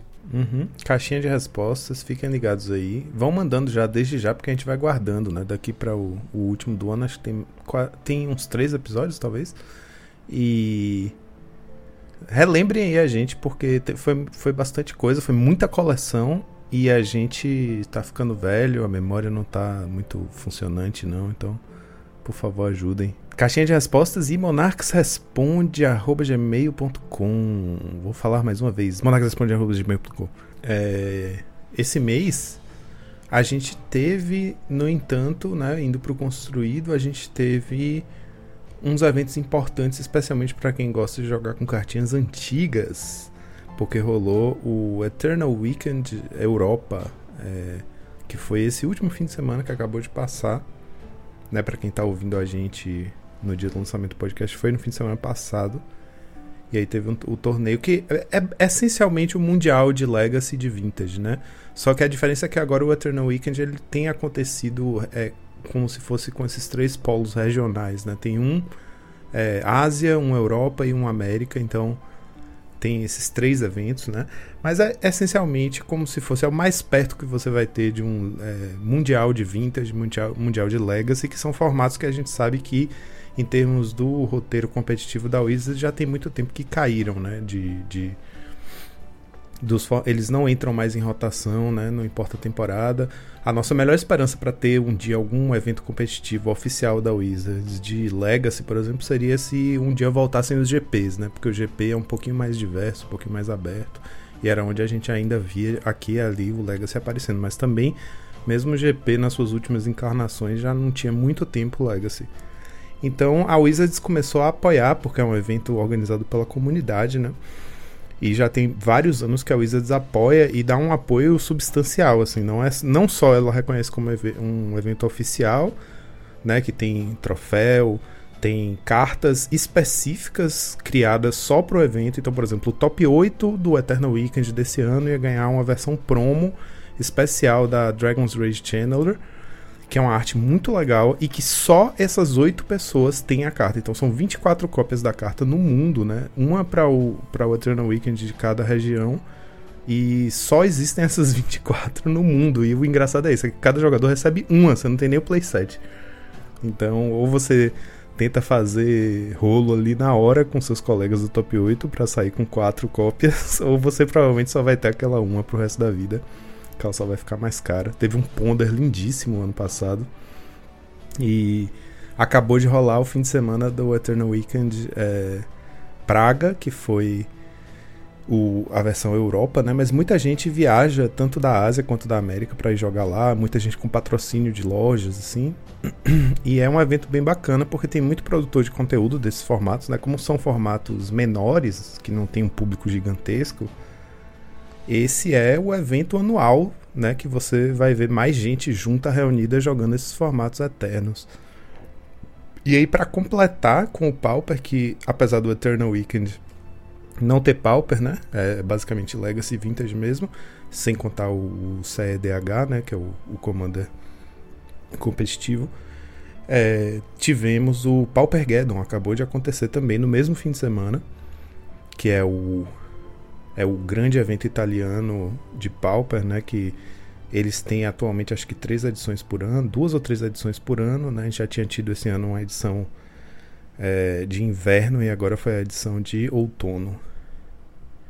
Então, né, foi um fim de semana com bastante campeonato de, de cartinhas de Magic. E também de Pokémon, né, Jamal? Pois é. Se não temos, não temos GP de Magic, tivemos uma coisa, pelo que eu pude ver da experiência do Jamal, né, das coisas que ele compartilhou, pareceu muito. me deu muito a sensação de, de, do que era o GP no Magic, vendo ele no like do Pokémon. Pois é, Ju, que esse final de semana rolou o like, né? O Latin America International Championship, o internacional aqui da América Latina. Rolou aqui em São Paulo, ali na Expo Center Norte, né? Um lugar bem conhecido de eventos aí. E foi meu primeiro grande evento de Pokémon. Eu jogo Pokémon há pouco tempo, né? Jogo Pokémon há menos de um ano aí, uns nove meses. E por ser muito competitivo, meus amigos também estavam nessa pegada competitiva, a gente acabou se jogando no like. E foi uma experiência incrível, assim. Me lembrou muito realmente de como eram os GPs, a vibe, a energia, um tanto de gringo, porque, né, querendo ou não, é um torneio muito importante de Pokémon, então vem muito gringo pra, pra cá. É, três dias de evento. É, eu, eu, eu competi, né, no evento principal. Então joguei, comecei a jogar na sexta, aí quem passasse pro dia 2 jogaria no sábado e as quartas de final e final seria no domingo. Top 8, as quartas aconteciam no próprio sábado. E aí foi um evento, mano, muito bom, muito incrível, foi minha primeira experiência, eu tô completamente apaixonado, assim, a comunidade do Pokémon é uma comunidade muito massa, assim, é, muito aberta, muito receptiva, me dei bem com todo mundo que eu conversei, tipo, de staff, de juiz, assim, o pessoal realmente muito carismático. Foi uma coisa que me ganhou muito, assim, com o jogo. Eu tô num momento muito hypado com Pokémon. Claro, não tô deixando de lado aí o, o Magic, né? O, inclusive, culminou que eu estou muito cru ainda em Ixalan, porque não tive a experiência do pré-release depois foi cancelado. E ainda assim, e ainda por cima, eu tava treinando pro like, né? Então não joguei muitos drafts ainda de Ixalan. Devo ter jogado uns dois ou três drafts só até agora. A gente está entrando aí já na segunda semana da edição no Arena, é, onde eu deveria já estar tá com para mais de 10 drafts, para mais de 10 drafts jogados. Então tô bem cru ainda, tô bem atrasado, tô consumindo bastante conteúdo. O meta tá se formando aí do limitado ainda, então eu vou pegar esse momento de transição em que todo mundo já sabe o que as cartas fazem, e eu ainda não, mas tá tudo bem. Vai dar tudo certo. Agora o like foi, pô, realmente uma experiência absurda, assim, velho. Recomendo pra todo mundo que você conhecer um evento grande, se permite colar num evento desse, porque é muito da hora. Eu acho que esse mês de novembro a gente pode até resumir nisso, né, cara? Acho que tivemos muitos eventos assim. É, inclusive até para quem. Do Brasil, por exemplo, eu participei de um que foi uma experiência muito boa também. Foi o maior evento que eu já fui. De médica, assim, também, que foi o Bagual Ontologies, que acontece lá em Porto Alegre. Então ele é um. É uma, é é uma pegada de um, forma, de, um, de um evento um pouco maior também. Tem vários formatos. Teve pré-modern, teve modern, pioneer, pauper. E também teve. O main, o main event foi Legacy, né? Então teve transmissão, você conseguiu acompanhar tudo. Cara, uma organização muito boa também. É, gostei, foi uma experiência muito ótima pra mim, assim, apesar de eu ter perdido tudo lá também. Cheguei no Legacy, no Legacy eu fui até melhor, eu consegui abrir ali um 2-1, tinha chance, daí eu perdi a quarta rodada e já falaram pra mim que X2 não passava, daí eu já desanimei e tentei ir pro Sides Events.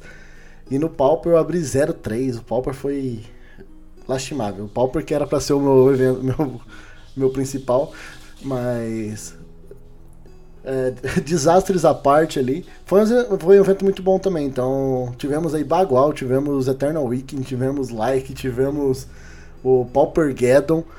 Fora os outros no, no mundo afora, né? Eu acho que esse mês realmente a gente se focamos aí muito de nesses eventos maiores, nesses eventos para acho não sei se é para finalizar o ano, mas é, fiquei até surpreso agora a gente conversando aqui. É, não tinha ligado os pontos, pra ser bem sincero, dessa quantidade de, de eventos que teve, né? É, basicamente a Wizard já fechou. É, a gente sabe que o Mundial foi mês passado ali, então passado, retrasado, então já fechou ali o ano deles. Então agora a gente está com esses eventos que é muito feito pela comunidade. Você pode ver que a qualidade também dos eventos são muito bom. Não, não, like. É, tanto que eu assisti a transmissão, cara, muito fora a transmissão dele. Senti falta numa transmissão BR, alguém ali dando esse carinho. É, mas eu consigo, eu, eu consigo assistir coisas em inglês, então pra mim foi ok, eu consigo acompanhar. Mas eu sei que muita gente sentiu falta desse, dessa transmissão aí em, em, em português. É, mas os outros que teve, cara, o próprio o Bagual teve transmissão em português. É, o Eternal Weekend não teve, mas é um evento é, lá, o Eternal Weekend e o Paupergeddon, né? Mas, cara, as transmissões deles são muito boas, eu gostei bastante. É, claro, sempre tem espaço a melhorar, mas você consegue. Pode ver que, por exemplo, o Paupergeddon mesmo foi um que eu acompanhei bastante. Eu notei muita diferença, se, não sei se vocês acompanharam, mas antes é, ele tinha muito reflexo nas cartas. E nesse, nesse de agora, você conseguia ver as cartas com muito mais nitidez já. Já colocaram, acho que as pessoas num lugar mais certinho ali, para tirar um pouco mais de reflexo. Então já estão melhorando, estão chegando numa qualidade muito melhor. É, já tinha câmera agora também mostrando o rosto das pessoas, então mudou bastante assim já, sabe? O Paupergeddon também já vem já também. Então eles já melhoraram bastante o nível de transmissão deles assim. Então, é, falando nos eventos geral, assim, foi um, foi um mês de muitos eventos, cara. Eu não tinha me tocado nisso até agora. Então, gostei bastante, assim, agora. E eu. E muito engraçado, mais engraçado disso é que eu acompanhei quase todos eles. Não acompanhei full, mas o Eternal Weekend de Legacy, eu tava jogando o torneio Legacy e eu acompanhei. O Paupergeddon, acompanhei. Meio que um do lado do outro. Depois, o Like, eu também tava acompanhando alguns jogos o outro ali, que eu, eu via os, os stories do Jamal, já ia ver lá. Falei, vai como o Jamal aparece na stream. Mas não deu certo, né, mano? Meu sonho ter aparecido na stream, viu? Meu sonho, pô. Mas é legal para pensar nisso mesmo, né? Que, é um, que esse mês é um mês mais, mais competitivo. A gente tá em novembro. É, dezembrão chega aí já com né, Natal, Ano Novo, então a galera já tá ali no ritmo de férias. É legal que foi concentrado aí nesse mês de novembro é, como um mês realmente de, mano, vamos fazer uns eventos e uns torneios competitivos pra galera. Acho que isso é muito bom. Acompanhar competitivo é muito bom. Participar é excelente também. Mas acompanhar o competitivo é, é pô, é muito da hora, velho. Pra mim, assim, é um lazer, assim, absurdo, velho. Eu gosto realmente é, de quando a gente tem bastante evento, assim. E eu acho que realmente a gente encerra de eventos importantes esse ano. né? Acho que realmente não tem nada muito ao programado. É, mas, inclusive, fica a dica pra galera no dia que esse episódio tá indo ao ar. É, no dia seguinte, na verdade, no sábado, tem Arena Open no Magic Arena, tá, pessoal? Então, pessoal aí que joga o Magic Arena, vai ficar de boa nesse próximo final de semana. Fica a dica aí, pra quem não sabe, o Arena Open é um evento que você consegue jogar, entrar nesse evento com os recursos do jogo. Então você consegue ou pagar com gemas ou com gold, e você pode ganhar até 2 mil dólares, tá? É, o formato vai ser selado, então o primeiro dia é selado de Ixalan, passando para o segundo dia você tem draft de Ixalan, tá?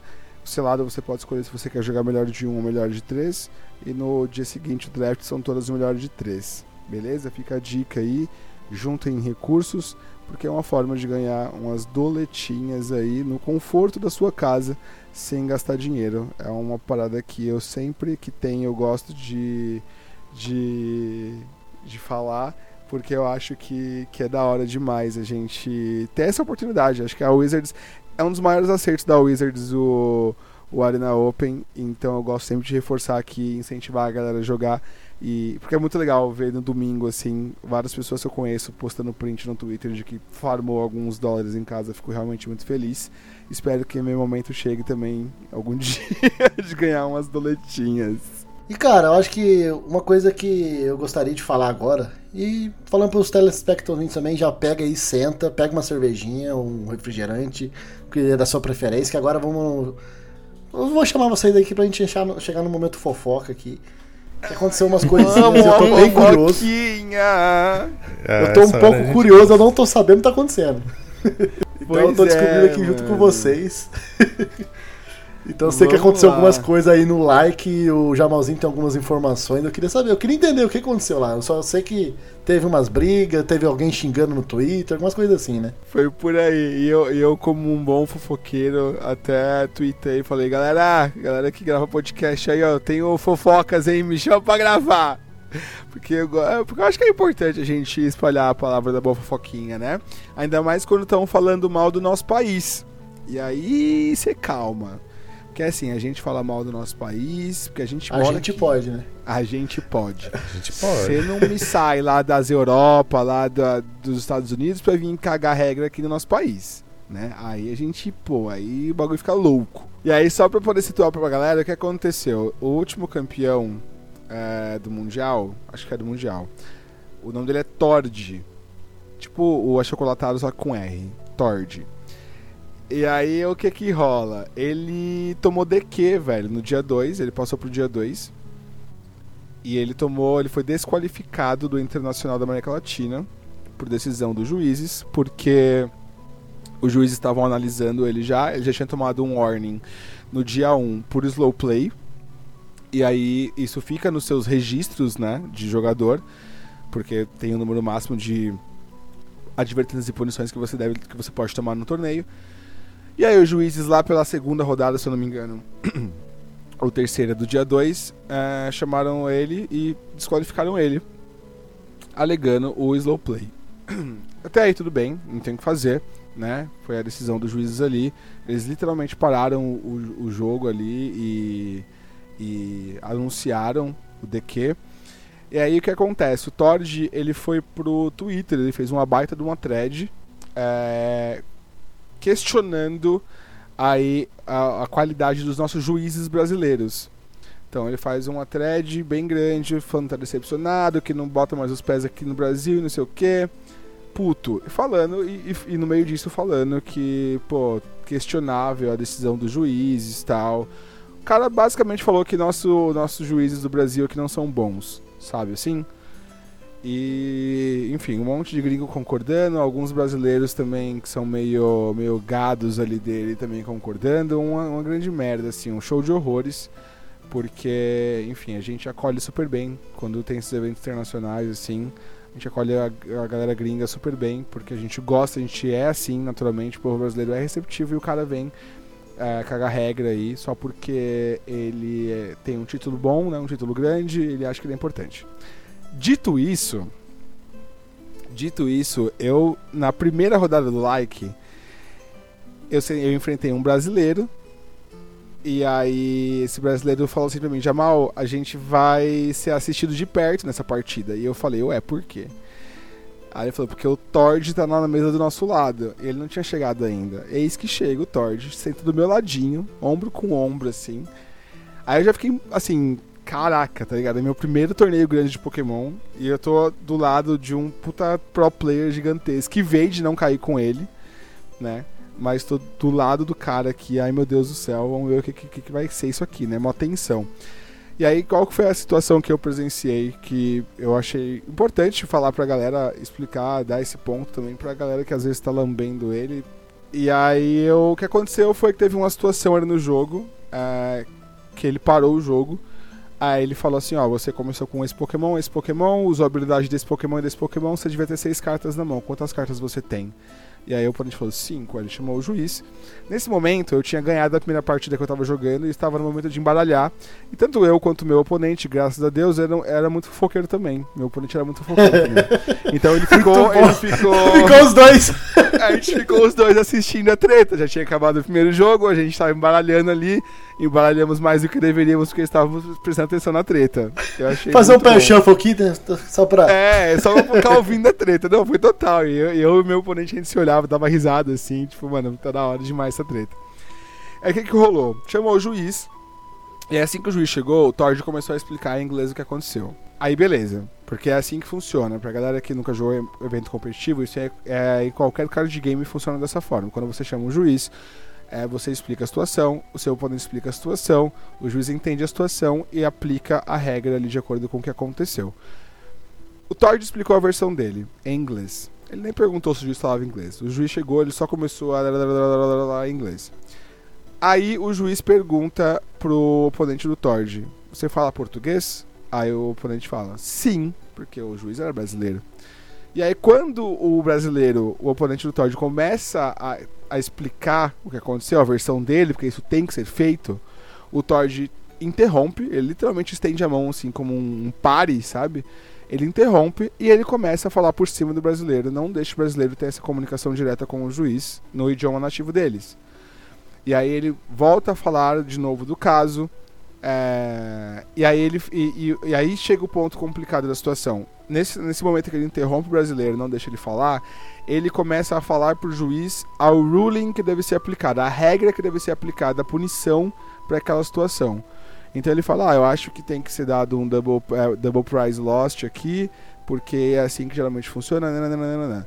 O que o Dodge estava pedindo era pro, pro juiz dar essa punição de dois prêmios, que quer dizer o quê? No Pokémon você tem seis prêmios, cada Pokémon que você mata você pega um ou dois prêmios, ou três, às vezes dependendo do Pokémon. Quando você pega os seis prêmios, você ganha o jogo, você ganha a partida, assim que define a vitória do Pokémon. Quando você tomou a punição de Double Prize Loss, quer dizer que seu oponente, ao invés de ter que pegar dois, seis prêmios, ele tem que pegar só quatro. Então torna muito mais fácil a vitória dessa forma. Você é, quebra em um terço ali a, a- o que você tem que fazer pra poder chegar na vitória. E aí ele ficou dando. E, aí, isso, na hora que eu vi isso, primeiro, na hora que ele interrompeu, eu já fiquei muito desconfortável. E aí, depois, quando ele começou a falar pro juiz o que o juiz deveria fazer, eu achei um- de um absurdo, de uma prepotência, assim, tão grande, só porque ele é, tem um título, só porque ele é conhecido. E aí eu falei, caralho, que merda, que pessoa, né, porra, pretencio, é, essa palavra não existe, prepotente. Pessoa prepotente. Prepotenciosa não existe, cacete. Que pessoa prepotente. Aí, é, esse juiz não, não aplicou nenhuma punição ali. Ele foi buscar um outro juiz acima dele. Não o head judge ainda, um juiz acima dele. Tava ali entre o head judge e ele, que era o juiz ali do, do, do chão, que ele chama do floor, né? Os juízes que ficam ali na- nas mesas. E aí, eles conversaram num canto, né? A parte. E aí, o juiz que tava lá desde o começo falou: Ó, como essa situação prejudica você, você não fez, não tá prejudicando seu oponente, nem o estado de jogo, tá prejudicando só você, você vai tomar um warning e a gente vai seguir o jogo. Ou seja, o Pokémon tem a mesma coisa que o Magic tem, de tomar três warnings no torneio, você toma acho que um Game Loss, um DQ, não lembro. É, então ele tomou um warning e seguiu o jogo. E aí ele pergunta pros dois, mas claramente a pergunta é muito voltada pro Todd, ele pergunta, vocês querem recorrer ao juiz Mora, ao Head Judge? Alguém quer recorrer pro Head Judge? Aí nenhum dos dois não fala, não, tudo bem, pode seguir o jogo. Então assim, o que, que me emputeceu muito? É, ele não deixar o brasileiro se, se comunicar no idioma nativo, ele querer sugerir a ruling que ele estava julgando como certa, ele querer dar a regra ali que devia ser aplicada. E aí, no momento em que é dada a regra, a ruling é aplicada e é só um warning, onde o juiz basicamente pergunta pra ele se ele quer recorrer pro head judge, porque ele tava dando opinião de ruling, ele fala que não, que tá tudo bem. Então, assim, é, pô, se você tá achando que nosso, nossos juízes são incapazes, que eles são piores do que os juízes gringos, sabe, você teve uma oportunidade ali, você ficou cagando regra, você ficou falando que, que deveria ser aplicado, e no momento em que a punição é muito menor do que a que você estava sugerindo, você só fica de boa. Por que você não foi. Por que você não sustentou? sabe, o que você tava falando. Por que você não chamou o juiz maior, o head judge, que era um gringo, sabe? Ele só aceitou. Então, assim, pra mim é muito esse bagulho de petulância mesmo e de, de, de prepotência, de achar que sabe tudo e tal. Muito desconfortável, velho. Muito desconfortável. Assim, não sei se foi isso que aconteceu. Muito provavelmente ele deve ter ganhado a partida. Mas você fazer tudo isso. O cara que está jogando, se é o primeiro campeonato dele, pensa se fosse contra você. Nossa. Cara, você, você ia jogar tremendo o resto do jogo, velho. Você ia, não ia ia ter ficar menta- todo cagado. E o pobre coitado do oponente não tava. é Tipo assim, ele não é que ele tava com a carta a mais do que ele tinha que estar, ele tava com a carta a menos. O que quer que ele tenha feito de errado, ele deixou de, de comprar uma carta que ele deveria ter comprado. Então, é como os juízes falaram, né? A vantagem que ele. A situação que ele criou deu desvantagem pra ele. Então eu, eu não acho que. eu- o pior nisso eu acho isso, tá ligado? Que, cara, desestabilizou com o oponente dele pra caralho. É, se não é uma pessoa. Se, claro, se ele tá fazendo isso. Com certeza, ele tá fazendo isso contra alguém que manja, tá ligado? Cara, caguei. Eu vou continuar meu jogo aqui não vai influenciar. Mas se é o primeiro evento do cara, o cara. Ou que seja um evento já, ele já participou de outros, mas, cara, você não ganhou nada de expressivo ainda. Você tá contra o cara que é campeão mundial você vai. Já tá, com, já tá um monte de peso em cima de você, tá ligado? Às vezes ele cometeu esse erro já pelo peso. E daí você coloca mais esse peso em cima, ele, praticamente selou a vitória dele, sabe? É meio, eu acho meio foda esse tipo de coisa. Eu não gosto muito. E concordo muito contigo, cara. Eu acho que é. Não, você, todo mundo tem total direito de não concordar, mas falar uma coisa que você não sabe é, é começar a cagar regra e falar que a qualidade de juízes é porque, porque você não concordou com a atitude que falar que isso é uma coisa de juiz ruim é muito foda, sabe? Não, total, me irrita muito os brasileiros defendendo o cara também, sabe? Porque é, é, é o que eu falei é, mais cedo. É, Eu, eu participei de uma outra live e eu comentei sobre isso. Fica, o que, a imagem que passa é porque tem outros gringos reclamando. E não os gringos aqui da América Latina. Não o argentino, chileno, colombiano. Esses, esses estão muito de boa. Eles se sentem muito à vontade aqui no Brasil. Eles vêm com muita frequência pra cá. Os gringos ali dos Estados Unidos, Europa, mais pra cima ali, eles têm reclamado bastante mesmo, é, principalmente essa questão de juiz. O que fica parecendo é que eles acham que é uma grande panela, sabe? Eles acham que só porque os juízes são brasileiros, eles vão tentar é, dar uma regra ali que favoreça o brasileiro, sabe? Vamos se ajudar, porque a gente é tudo brasileiro, tá ligado? E, e não é assim, mano. Sabe, não é assim que funcionam as coisas, velho. É, eles têm. Parece que eles têm essa coisa de, de se sentir superior que, com todo respeito, vai tomar no cu, sabe? A- a- o Brasil é forte pra ca... O Brasil é forte pra cacete em card game, mano. Com todo respeito, vai tomar no cu. É muito bom. Essas duas frases juntas, cara, maravilhosas. Não, ganhou meu dia, já ganhou meu dia. Sem ofensa, Pô, mas vai velho. tomar no cu. Eu fico muito pistola. O Brasil é mó forte em card game, pô. A gente carrega aí vários títulos, tá ligado?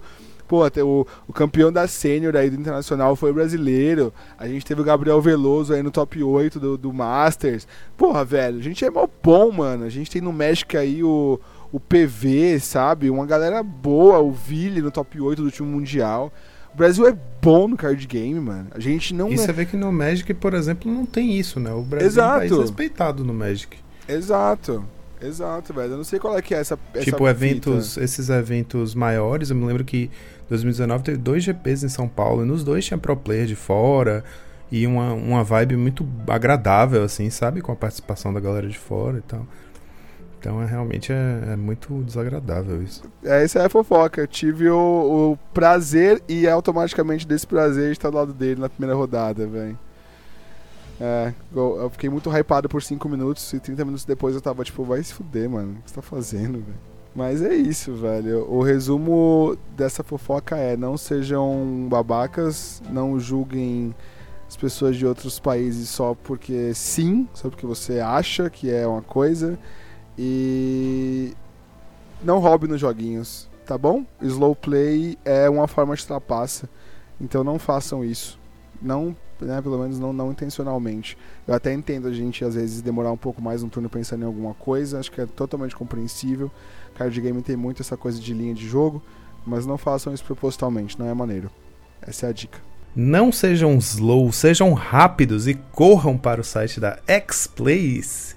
Lá na X-Place vocês encontram um grande acervo de singles de Magic Pokémon, além de acessórios para o seu TCG favorito, como shields, deckboxes, dados, pastas, playmats e muito mais. A X-Place também conta com uma coleção incrível de board games e materiais para RPG, como livros e acessórios. Eu falei para vocês serem rápidos porque a gente está, se você está ouvindo no dia do lançamento, a gente está no finalzinho aqui da semana, né, que é Black Week, então tá tendo promoção em vários setores da loja, né, de produtos selados, acessórios, singles. É, corram lá no site xplace.com.br para aproveitar os descontos da Black Week, da, da X-Place. E inclusive tem um desconto que está terminando hoje, no dia que o episódio sai, que é um desconto em todas as singles. Então, se vocês correrem dá tempo, lá na X-Place, onde o seu XP vale o dobro. Lembrando só de vocês usarem o cupom de desconto Monarchs5 para ganhar 5% de desconto quando for fechar o pedido de vocês.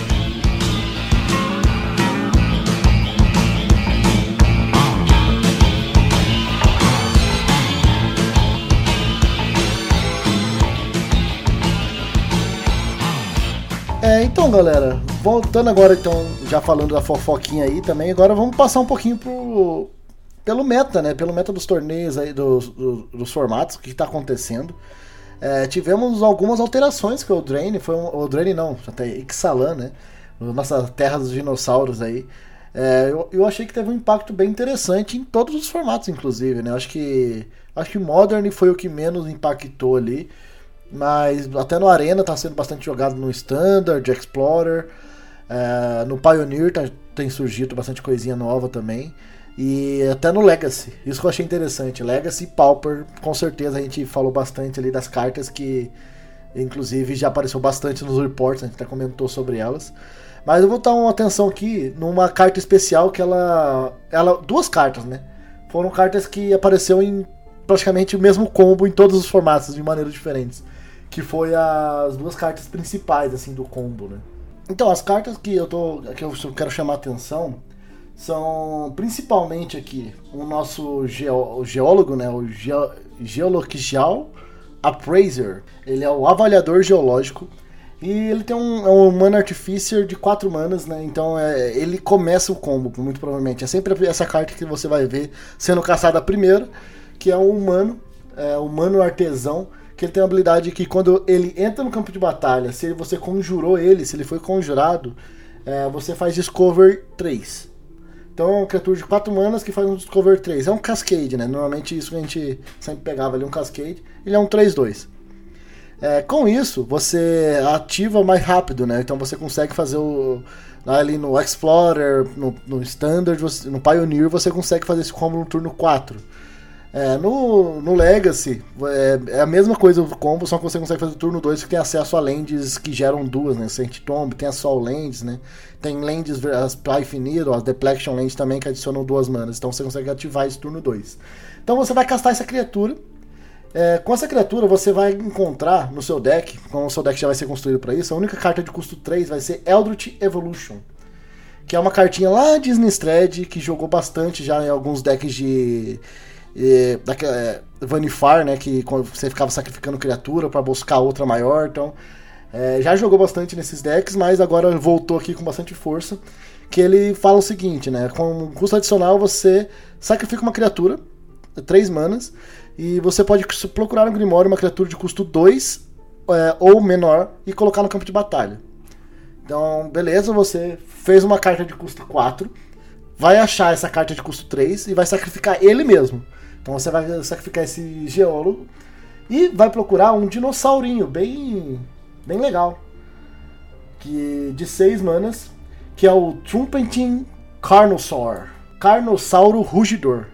Eu até comentei com ele no dele do no episódio de, de coleção, né? Que é um dinossauro de 6 manas, 7-6, Trample, bem tranquilinho. É, e o texto dele é o seguinte: quando ele entra na batalha, você faz Discover 5. Ele não é quando você conjura, é quando ele entra no campo de batalha. Então, com isso, o resto do seu deck, ou você vai encontrar no Discover 5 outro geólogo, ou você vai achar outro Eldritch Evolution, ou você vai achar uma criatura de cópia. Com as criaturas de cópia, vai- você vai entrar e vai achar outro outro Carnossauro. O Carnossauro entrou, e como é no MTB, ele vai fazer Discover 5 de novo. E aí você vai basicamente conseguir colocar um monte de 7 e 5 Trample na sua mesa ali no turno 4, no turno 2, no Legacy. De alguma maneira você. Tem várias maneiras aí de, que você pode achar pra conseguir dar haste pra ele, né? Tem gente usando um encantamento bem interessante que dá, é, que dá Riot, que você pode colocar haste ou marcador mais um mais um na criatura. Então você faz isso no turno 3 e coloca o cara no turno 4 e comba. Então, várias maneiras, daí vai da sua criatividade. Mas basicamente o combo é esse: você vai fazer o geólogo para Auto Evolution, que vai pegar o dinossauro, e aí você vai começar a fazer esse loop e colocar um monte de 7-5 Trample. É, no caso do Legacy, tem uma cópia que é muito interessante, que a criatura tem Dreadstone e a cópia entra com haste. Então, as cópias já dão haste já. Então você já nem precisa ter essa preocupação de ter uma criatura, de ter algo que dá haste pra sua criatura.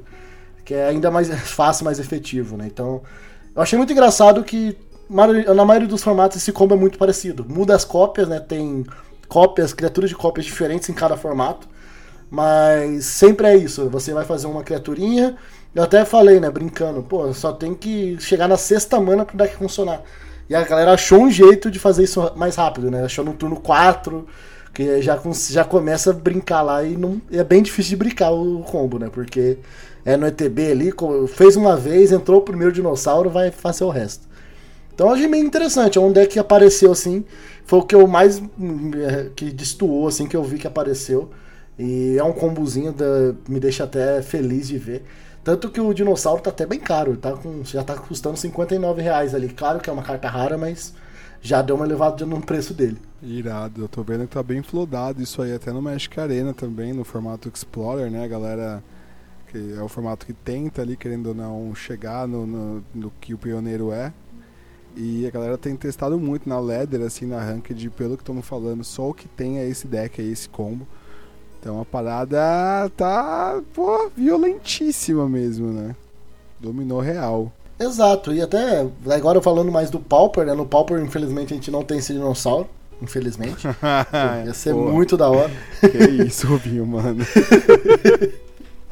Mas tivemos bastante cartas aí. A gente viu no, no Pauper Gathering que já apareceu, né? O nosso Laro Croft tá aparecendo bastante. É, já entrou ali no Mono Red. E foi muito do que a gente falou. Ele entrou naquela pegada mais Mono Red Wins mesmo. Não é um burn. Apesar de ter burn no deck, ele tá muito na pegada de criaturas efetivas de uma mana. Tem ali o Blast Runner, o a Swift Spear, o próprio Laro Crofton, então tá conseguindo. É um deck que tá bem sólido, eu gostei bastante da lista que chegaram. Ah, o próprio. A faquinha, né? O pessoal tá chamando de faquinha. a galera A faca, tá usando o- bastante. a faca e a poção, né? Os dois artefatos pretos estão jogando bastante no Gardens. No Gardens e no Affinity, né? No Affinity, a faca tá também mobilizando. Como a gente previu, né? Tá mobilizando muita gente a buildar o BW. Que aliás foi a listinha da semana aí que o Rubinho trouxe. E. É, deu pra ver que as cartas estão estão realmente impactando muito. Engraçado que você falou do Paupergeddon, Rubinho. Eu me lembrei que na, na última edição de inverno, que aliás foi a origem do meme lá do Lembas. Lembas? Lembra? Foi justamente porque tinha acabado de sair o Senhor dos Anéis, tinha acabado de entrar pro formato e de virar legal. Foi o primeiro fim de semana em que era legal você usar as cartas no deck. E aí, então as pessoas estavam especulando, né? Porque tipo não tinha tido nenhum torneio pra treinar com cartas no deck. Então tinha gente que meteu logo quatro lembas e ainda não se tinha a ideia a- ou a descoberta, a noção de que os Land Cycles eram tão bons quanto eles são. Então Lorien não apareceu tanto e tal. E aí, isso foi no Paupergeddon de inverno. E aí agora no de outono acabou de acontecer a mesma coisa com, é, com o set novo de Ixalan. Então, mas assim, dessa vez foi um pouquinho diferente porque no Magic Online já dava pra testar as cartas, então os jogadores foram com um pouquinho mais de informação, mas ainda aquela coisa de pra gente, né? As cartas acabaram de entrar no formato, um formato que tem muitos decks e que tem muitas cartas, uma pool gigante. Então demora algumas semanas até estabilizar e você ver, né? Tipo, qual é a build que usa melhor essa carta, ou qual é a quantidade certa dessa carta pra usar em tal deck. Então eu acho sempre interessante quando tem um torneio grande desse, em que essas respostas ainda não chegaram, né? Então você vai ver um pouco de tudo, e eu acho bacana isso, porque fica meio imprevisível, né? Fica meio. fica mais interessante ver as listas depois, ver, ah, deixa eu ver a lista do top 32, deixa eu ver o que, que o pessoal usou e como usou. Então, inclusive até a coisa de tipo, a build que a pessoa usou naquele torneio e fez sucesso vai acabar influenciando muito como as pessoas vão buildar daqui pra frente, né? Exato, não, com certeza, cara. É, tivemos bastante novidade, né? Inclusive até o deck campeão foi um deck diferente, a gente falou bastante ali nos reports. E até falando da minha experiência de ligas, né? Tô jogando bastante ligas essa semana, consegui voltar aí pras ligas. E cara, tá parecendo muito Mono Black. Isso foi uma parada que me pegou bastante de surpresa. É um Mono Black Devotion mesmo. Não tô nem falando do Gardens, é um Mono Black Devotion. A galera tirou ele do baú e falou assim: Cara, eu vou colocar Cheat Hats pra jogar de novo. Combat Wits, eu, falei, eu, eu não entendia, sabe? Eu morri por um Corruption. Eu, eu, de verdade, eu morri, eu perdi o jogo, mas eu fiquei, sabe? Aquela saudadezinha, falei, cara, um Corruption, velho. O cara me matou de Corruption. Pra quem não sabe, Corruption é uma carta de 6 manas. Ela dá dano em qualquer alvo e você ganha vida. Com a quantidade de pântano que você controla. Então o cara tá com 12 pântanos, é 12 dano na sua cara. E o cara ganha 12 de vida. cara, é... como é que você joga em torno disso, sabe? Eu não tava esperando, levei 12 de dano e morri. Então, foi, cara, é muito interessante essas coisas assim. E eu achei muito. O mais legal do deck é que ele tá com card vantage absurdo. O cara não fica com menos 7 cartas na mão. Porque ele tá com 8 Icor, né? Tem 8 cartas que tem o efeito do Icor. Tem. Tem o Daily Dispute, tem o Offering e tem o Barganha. O cara consegue comprar tudo no deck, cara. Ele... E é muito bom o Icor novo com Barganha. Ele tem uma, uma sinergia bem legal. Porque o Icor novo ele entra e dá um de dano, né, pra dar um draw. E o Barganha ele ganha os dois de vida de novo. Então basicamente é 4 mana, compra 4 cartas ali. 4 mana, compra 4 cartas e não perde vida. Então tá, tem bastante gente buildando bastante suas coisinhas, mas é sempre essas cartas, né? É o Icor, é a faquinha, é o, o Lara Croft e também o Fanatic Offering, que são as quatro cartas que estão aparecendo muito. É, então é isso você já tá vendo bastante, você já consegue ver bastante resultado assim na liga, tá? Tem bastante coisinha. Algumas pessoas tentaram umas coisas meio absurdas assim, mas isso é o que mais apareceu, né? Tem a, a, a sexy e enganadora, ludibriante ideia de o, o, o G-Infect matar no turno 2, né? Agora por causa. a gente tem o Relics Roar, que junto com o Embiggen, você tem que fazer exatamente essa sequência. Você faz Floresta, é, Glistener Elf no turno 1. E aí no turno 2 você vai baixar uma ilha, vai castar um Relics Roar no elfo, ele vai ficar um criatura artefato, dinossauro, firexiano, guerreiro, elfo. Do, ele tem seis tipos. O Jamal, isso aqui acompanhando foi muito bom. é, é, isso, ele tem exatamente esses seis tipos: é criatura, artefato, humano, guerreiro, elfo, firexiano. E aí você vai ter dado o Relics Roar que fez ele ficar 4-3. E aí quando você castar o Embiggen nele, ele vai dar mais 6, mais 6, que são os seis tipos que ele tem, né? Criatura, artefato, humano, guerreiro, elfo, firexiano. E você vai bater 10 e vai ganhar no turno 2, porque vai bater com um Infect 10-10. Quer dizer, 10 9. É... E esse sonho aí já foi concretizado e tem prova disso no YouTube, já que o Diego Brando, que é um jogador muito legal, assim, muito divertido, porque ele joga bem com vários decks, mas ele toda vez que ele joga filmando, que ele joga gravando, ele comete umas punts absurdas e ele chegou a perder um jogo que ele tinha a win na mão porque ele fez na ordem contrária. Ele deu o Embiggen antes, então o Embiggen deu só mais 4 mais 4 e depois ele fez o Relics Roar e o bicho ficou com 8 de poder. Aí é, mas enfim, dá pra ver, ele chegou a ganhar, ele chegou a fazer essa sequência que eu falei: Floresta no turno 1 com o Elf e no turno 2 a ilha, exatamente essas duas spells e bater pra exatamente 10. O sonho foi realizado já. Já que a gente tá falando de metagame, né? Vamos comentar rapidinho aqui que a gente falou de passagem sobre o Eternal Weekend, né? E a gente teve o top 8 do Legacy e do Vintage no, no Eternal Weekend Praga é, representações bem saudáveis do metagame, eu diria. É, o Legacy foram oito decks diferentes. E o Vintage foram sete decks diferentes. Só um deck se repetiu. E mesmo assim, né, como o Vintage tem muita carta restrita, as listas sempre acabam sendo diferentes, né? Porque você vai ter várias, uma cópia de várias cartas e sempre vai acabar tendo um slot ou outro ali que você. No Vintage, por conta de ter esse tanto de carta restrita, a matemática do deck building muda, né? É muito difícil, por exemplo, você usar quatro cópias de uma carta num deck no Vintage. Você vai ver Muitas vezes no máximo três, às vezes duas cópias é o mais padrão, né? E uma cópia de muita coisa também. Então, a- até o deck que se repetiu, que é Wolf of Druids combo lá, é, também as listas são diferentes, mas eu achei isso bem. É, eu achei isso bem interessante, né? Porque a gente teve cartas muito fortes, muito quebradas, digamos assim, entrando nos formatos, mas de alguma forma é, o que realmente era grave foi contido com banimentos, né? No Legacy a gente teve aquele Mono White iniciativa que foi baniram a carta de três manas, que era o problema real. Ainda tem um Boros, é, um Boros dianteira bem forte no formato, que inclusive estava no top 8.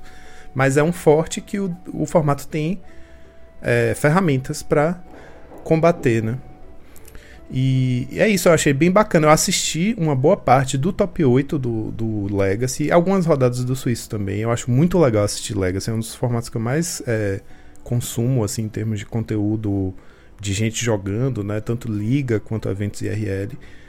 E a coverage estava muito boa, feito pelo Anzi, Anzi de MTG, que é o Anurag Das, que faz. Ele se dedica bastante a fazer coverage de eventos desse tier, assim, né? Que é eventos organizados ou por iniciativas coletivas ou comunidade, mas que tem stakes altas, né? Premiações muito boas, ou que tem um reconhecimento oficial da Wizards, tipo Eternal Weekend, e ele faz uma cobertura excelente. Então a stream tava muito, muito boa. Tinha inclusive o Martin Yusa, que é o pro player, tava lá como comentador. É, tava uma coisa de altíssima qualidade mesmo. E a final foi vencida pelo Jujubin 2004, que é um jogador, é o Julian Jacobitz, que é. Ele é super jovem, eu acho que ele tá com talvez 19 anos agora. E ele é tipo daqueles grinders de todos os formatos, joga tudo. Ele já apareceu muitas vezes no Pauper. Tem um tempão que ele não aparece, né, Rubinho? Ele aparecia no top 8. Ele aparecia muito no top 8 do Pauper uma época atrás, mas ultimamente ele tem jogado mais o Legacy mesmo e Vintage. E ele tá sempre fazendo resultado. Ele foi o campeão do Legacy é, de Temur Delver. É, e eu achei muito legal isso, que os, os eventos, os dois, tiveram um top 8 que demonstra um formato saudável. E uma coisa muito interessante sobre o Legacy, por exemplo, é que na, na semana né, na semana anterior ao Eternal Weekend saiu muito conteúdo de dicas, preparação, né, tipo guias de estratégia do formato, orientações sobre os melhores decks e tal. E em todas as tier lists, lists que eu vi, tinha tipo 5 decks no tier 1, nenhum deck no tier 0, o tier S, né? Tipo, ou seja, não tem nenhum deck que é considerado o absoluto deck melhor do formato. E, tipo assim, tem uns 12 decks no tier B, o tier 2, né? Então, isso sempre demonstra um metagame saudável, porque esse tier 2, em geral, é um tier que é, é altamente competitivo, mas que a, os decks que estão ali provavelmente têm uma matchup muito ruim com, contra alguns algum dos cinco decks do tier 1. Então, não, é- não quer dizer que sejam decks é, imediatamente inferiores, mas decks que não conseguem é, enfrentar todo o metagame, né, como conseguem os do Tier 1.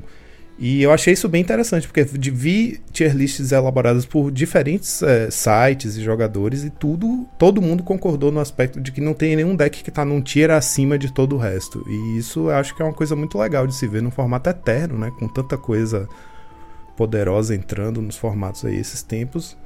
É bacana ver que tá aparentemente saudável, equilibrado, e no, no torneio foi isso que deu pra ver mesmo. É, cara, é, eu vou até te dar o feedback do que eu vivi ali no Bagual. Né? Fui jogar Legacy agora, também tô me aventurando nisso. E é basicamente isso, cara. É, o, o- inclusive a final do Weekend foi um Rhinos, né? Que é um deck que não é nem cotado muito assim por. É, pra ser tier. Não um tier 1, né? Ele é um tier 2 que entrou ali, mas ele tem uma ele é uma consistente muito boa. Fazer um. um fazer 2-4-4 no turno 1 ali, turno 2 é muito forte, né? Então é aquela. aquela é um deck de Cascade que era, ficou bem conhecido no Modern, mas conseguiu fazer final no Legacy. No Bagual, o campeão foi um Maverick, cara, deck de 2013. O cara tava jogando com deck, tipo, que é de 2013 e foi campeão. Ele pegou e ele explicando, tipo, ele, ele realmente se preparou ali pros Delver, colocou cartas específicas pra lidar com um Delver e funcionou pra ele. Ele ganhou a final de um Grixis Delver, se não me engano. Então é. Olha pra você ver, tipo, tem bastante coisas assim, né? Tem. Tinha. Cara, teve de tudo no top 8 também no Bagual. Teve. Teve o Monolito, né? O deck de fazer, mono, de fazer anel no turno 1. Tinha deck de combo, tinha Storm, tinha, tinha Cloud Post também, um deck também que é Tier 2. Cloud Post foi um dos decks mais bem sucedido no, no torneio. Então eu, eu também gosto bastante, assim. E é, e é exatamente isso que você falou. Tem esses decks, não é que são, eles são ruins, eles têm uma estratégia muito boa. Só que se ele pega uma match, sabe aquele calcanhar de Aquiles, ele olha e fala, hum, aqui deu uma azedada. tipo, tem uns Storms, se o cara faz mana Trindesfera, você olha e fala, é, fudeu, o que eu vou fazer contra essa Trindesfera agora, tá ligado? Mas daí tem. É umas coisinhas assim, mas se você pega, por exemplo, Cloud Post jogando de Storm, você fala, ah, Cloud Post, se não abriu de lane meu amigo, deu ruim pra ti, tá ligado? Basicamente é isso. É, você falou, você comentou rapidamente aí do Grixis Delver, né? Que pouco antes do. umas duas, três semanas atrás estava. O pessoal meio preocupado se tá forte demais e tal. Mas aí surgiu o Temur Delver, né? Com, o pessoal começou a usar bastante aquele. Não, tem a versão do feijão, tem a versão do pé de feijão, que usa cartas mais pesadas, né? Que vai mais pro mid-range, assim. Mas tem uma versão que usa do verde o. O druida lá, Question Druid, que faz um Aquirion Dryad. Ele é tipo um Aquirion Dryad que tem aventura que é como se fosse. Esse aí, é, Rubinho tá mostrando aqui na câmera para nossos, nossos ouvintes que não têm acesso ao vídeo. Que é um bichinho é, 1/1, né, Rubinho? Ele é 1/1 que quando você casta mágica é, branca, azul, preta ou vermelha, ele recebe marcador mais um mais um. E ele tem uma aventura que é como se fosse um Reckless Impulse Instant Instant Speed. Não é exatamente o Reckless Impulse porque é até o próximo turno só. Então, basicamente, se você fizer no seu turno, ele só vai até seu end step. Mas se você faz no turno do oponente, você tem seu turno inteiro pra castar. Então, é quase como se fosse. Eu, eu tô com eles aqui porque meu Ruby Storm pode ser que use. Então, porque, exatamente por esse motivo. Que é uma carta que veio em, em Eldraine, né? Wilds of Eldraine, que o pessoal só foi começar a explorar depois. Assim. Na verdade, tentaram no começo e acharam ela, meio que descartaram. Você fala, não, é muito. É muito lenta pro formato. Tipo, você casta e depois você bota ele na mesa e ele vai crescer, isso que ele morre pra qualquer coisa e tal. Depois começaram a ver, não, peraí, ele vinga, velho. O deck tem muita cantrip, ele cresce rápido. Ele é draw spell, que é o que o deck perdeu quando o Express Iteration foi banido, né? É, ele é um E- 3 pra 1 praticamente. Pois é. E o interessante é que ele é um card draw, assim como o Express Iteration era, que não compra carta, né? Tipo, ele não fala a palavra comprar, então ele joga em volta do Orc. E aí eu achei que isso foi interessante, que o Orcish Bowmasters, na hora que apareceu, o pessoal do Legacy ficou meio alarmado, ah, isso vai ser banido, não sei o que, isso pune muito Brainstorm, não sei o que. Isso é quando você vai ver, tem milhões de decks de, de Up the Beanstalk aí, fazendo o maior sucesso. Deck compra carta rodo, três, três Up the Beanstalk na mesa. É. O cara com anel comprando Ring, é. seis cartas. Tô nem aí, faz o. E- quer fazer e por outro-. Exato, é, as emoções do formato são muito boas, a gente sabe disso, né? E esses decks com Up the Beanstalk usam Leyline Binding, usam Swords Plowshares, usam às vezes até Fury, é, o outro elemental Até branco mesmo o orc. O orc responde o orc, isso é legal. Pois é. E cria um metagame, né? Um jogo dentro do jogo que é tipo você esperar, o seu- você beitar o seu oponente a fazer o orc. Por exemplo, você faz um ponder para o oponente ser beitado a fazer o orc. Porque você vai ter um draw a mais, então o orc já vai crescer, já vai te dar um de dano a mais, né? E aí, quando ele casta o orc, em resposta você faz o brainstorm. Tipo, a pessoa fica guardando o brainstorm para fazer sempre em resposta ao orc do oponente. Então ele criou uns padrões de jogo engraçados, assim, interessantes. E também um outro efeito que ele teve foi. Ele acabou criando uma vantagem para certos decks que não compram carta. Tem uns decks assim, all-in no, no efeito é, Hoser ou Stacks ou sei lá o que, que é tipo. O deck é. O objetivo do deck é colocar tudo na mesa. Por exemplo, Smallpox. É um deck que coloca tudo na mesa, acaba com tudo e vamos do top deck aqui. Quem, quem comprar melhor ganha. Esses decks não compram carta, não. Eles só gastam carta. Então, eles ignoram o orc, sabe? Tipo, ah, você fez o orc, beleza, um bicho um barra um que vai morrer aqui pra qualquer coisa. Ah, o Ruby Storm joga muito em torno disso, é muito engraçado que, tipo, eu já ganhei com dois orcs de Bowmaster na mesa e eu tô exilando duas, tô exilando duas, tô exilando duas. O deck não compra carta, ele só exila, então o orc não faz nada. Então, queridos co-hosts, falando em metagame diverso, né? O legal de metagame diverso é justamente que você tem bastante oportunidade para se expressar como jogador, né? Porque tem muitos decks possíveis para você escolher, né? E grande parte do que faz esses formatos eternos serem bons é que tem muitos decks bons viáveis e às vezes a pessoa casa com o deck, né? Então, tipo, aquele deck passa a ser minha identidade, né? Tipo, eu, eu, eu sou Eu sou jogador de. Como você, né, Rubi, Rubinho? Ru- Rubinho com Ruby Storm já é praticamente. é, match made in heaven. Já, tipo, já nasceu pra ser, porque é Rubinho Storm. Não, eu já tenho, já tenho muita gente fazendo essa brincadeira aqui, inclusive de Mogwarts também, né? Que eu já, eu inclusive já fiz o playmático do Mogwarts aí. Então tem aqui, quando eu vou jogar com o deck eu já tô tematizado. Exatamente. Então, se você quer fazer como o Rubinho e mandar fazer um playmatch pra reforçar sua identidade como jogador, que você gosta de se expressar com seu pet deck ou uma carta que você goste muito, você pode ir lá no Rei dos Playmats, que é um lugar que permite você se expressar através dos seus acessórios. É o lugar ideal para fãs de jogos de cartas colecionáveis e acessórios personalizados. Além de uma variedade incrível de playmats, você pode personalizar e fazer um playmat só seu para aprimorar a sua experiência de jogo. Então visite eles lá no Instagram, que é arroba dos reis playmats, e faça seu pedido.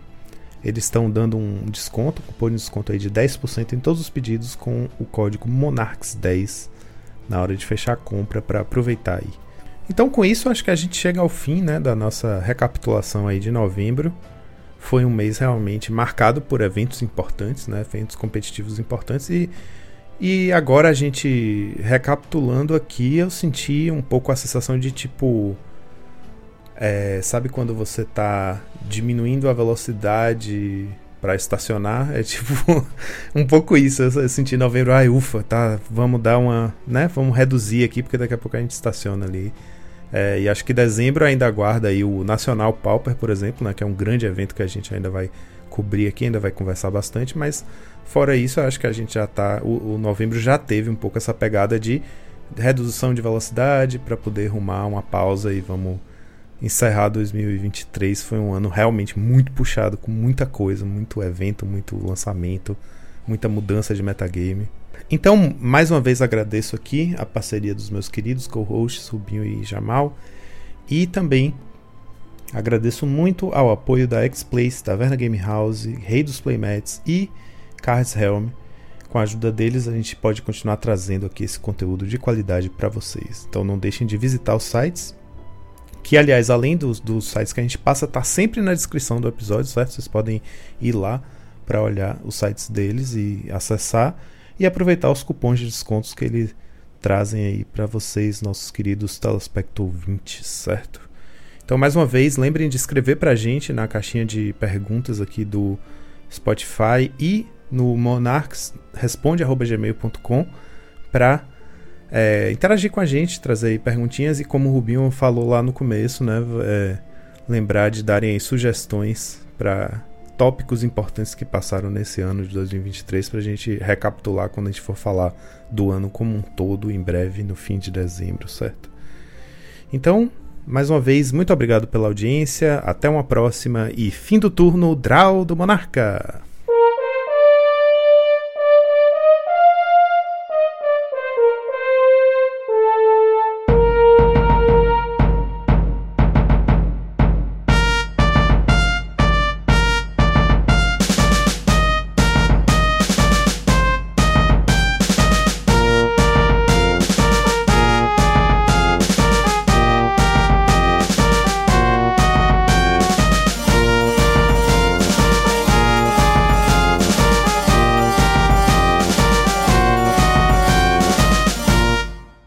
Este podcast foi editado por Monarchs MTG Produções.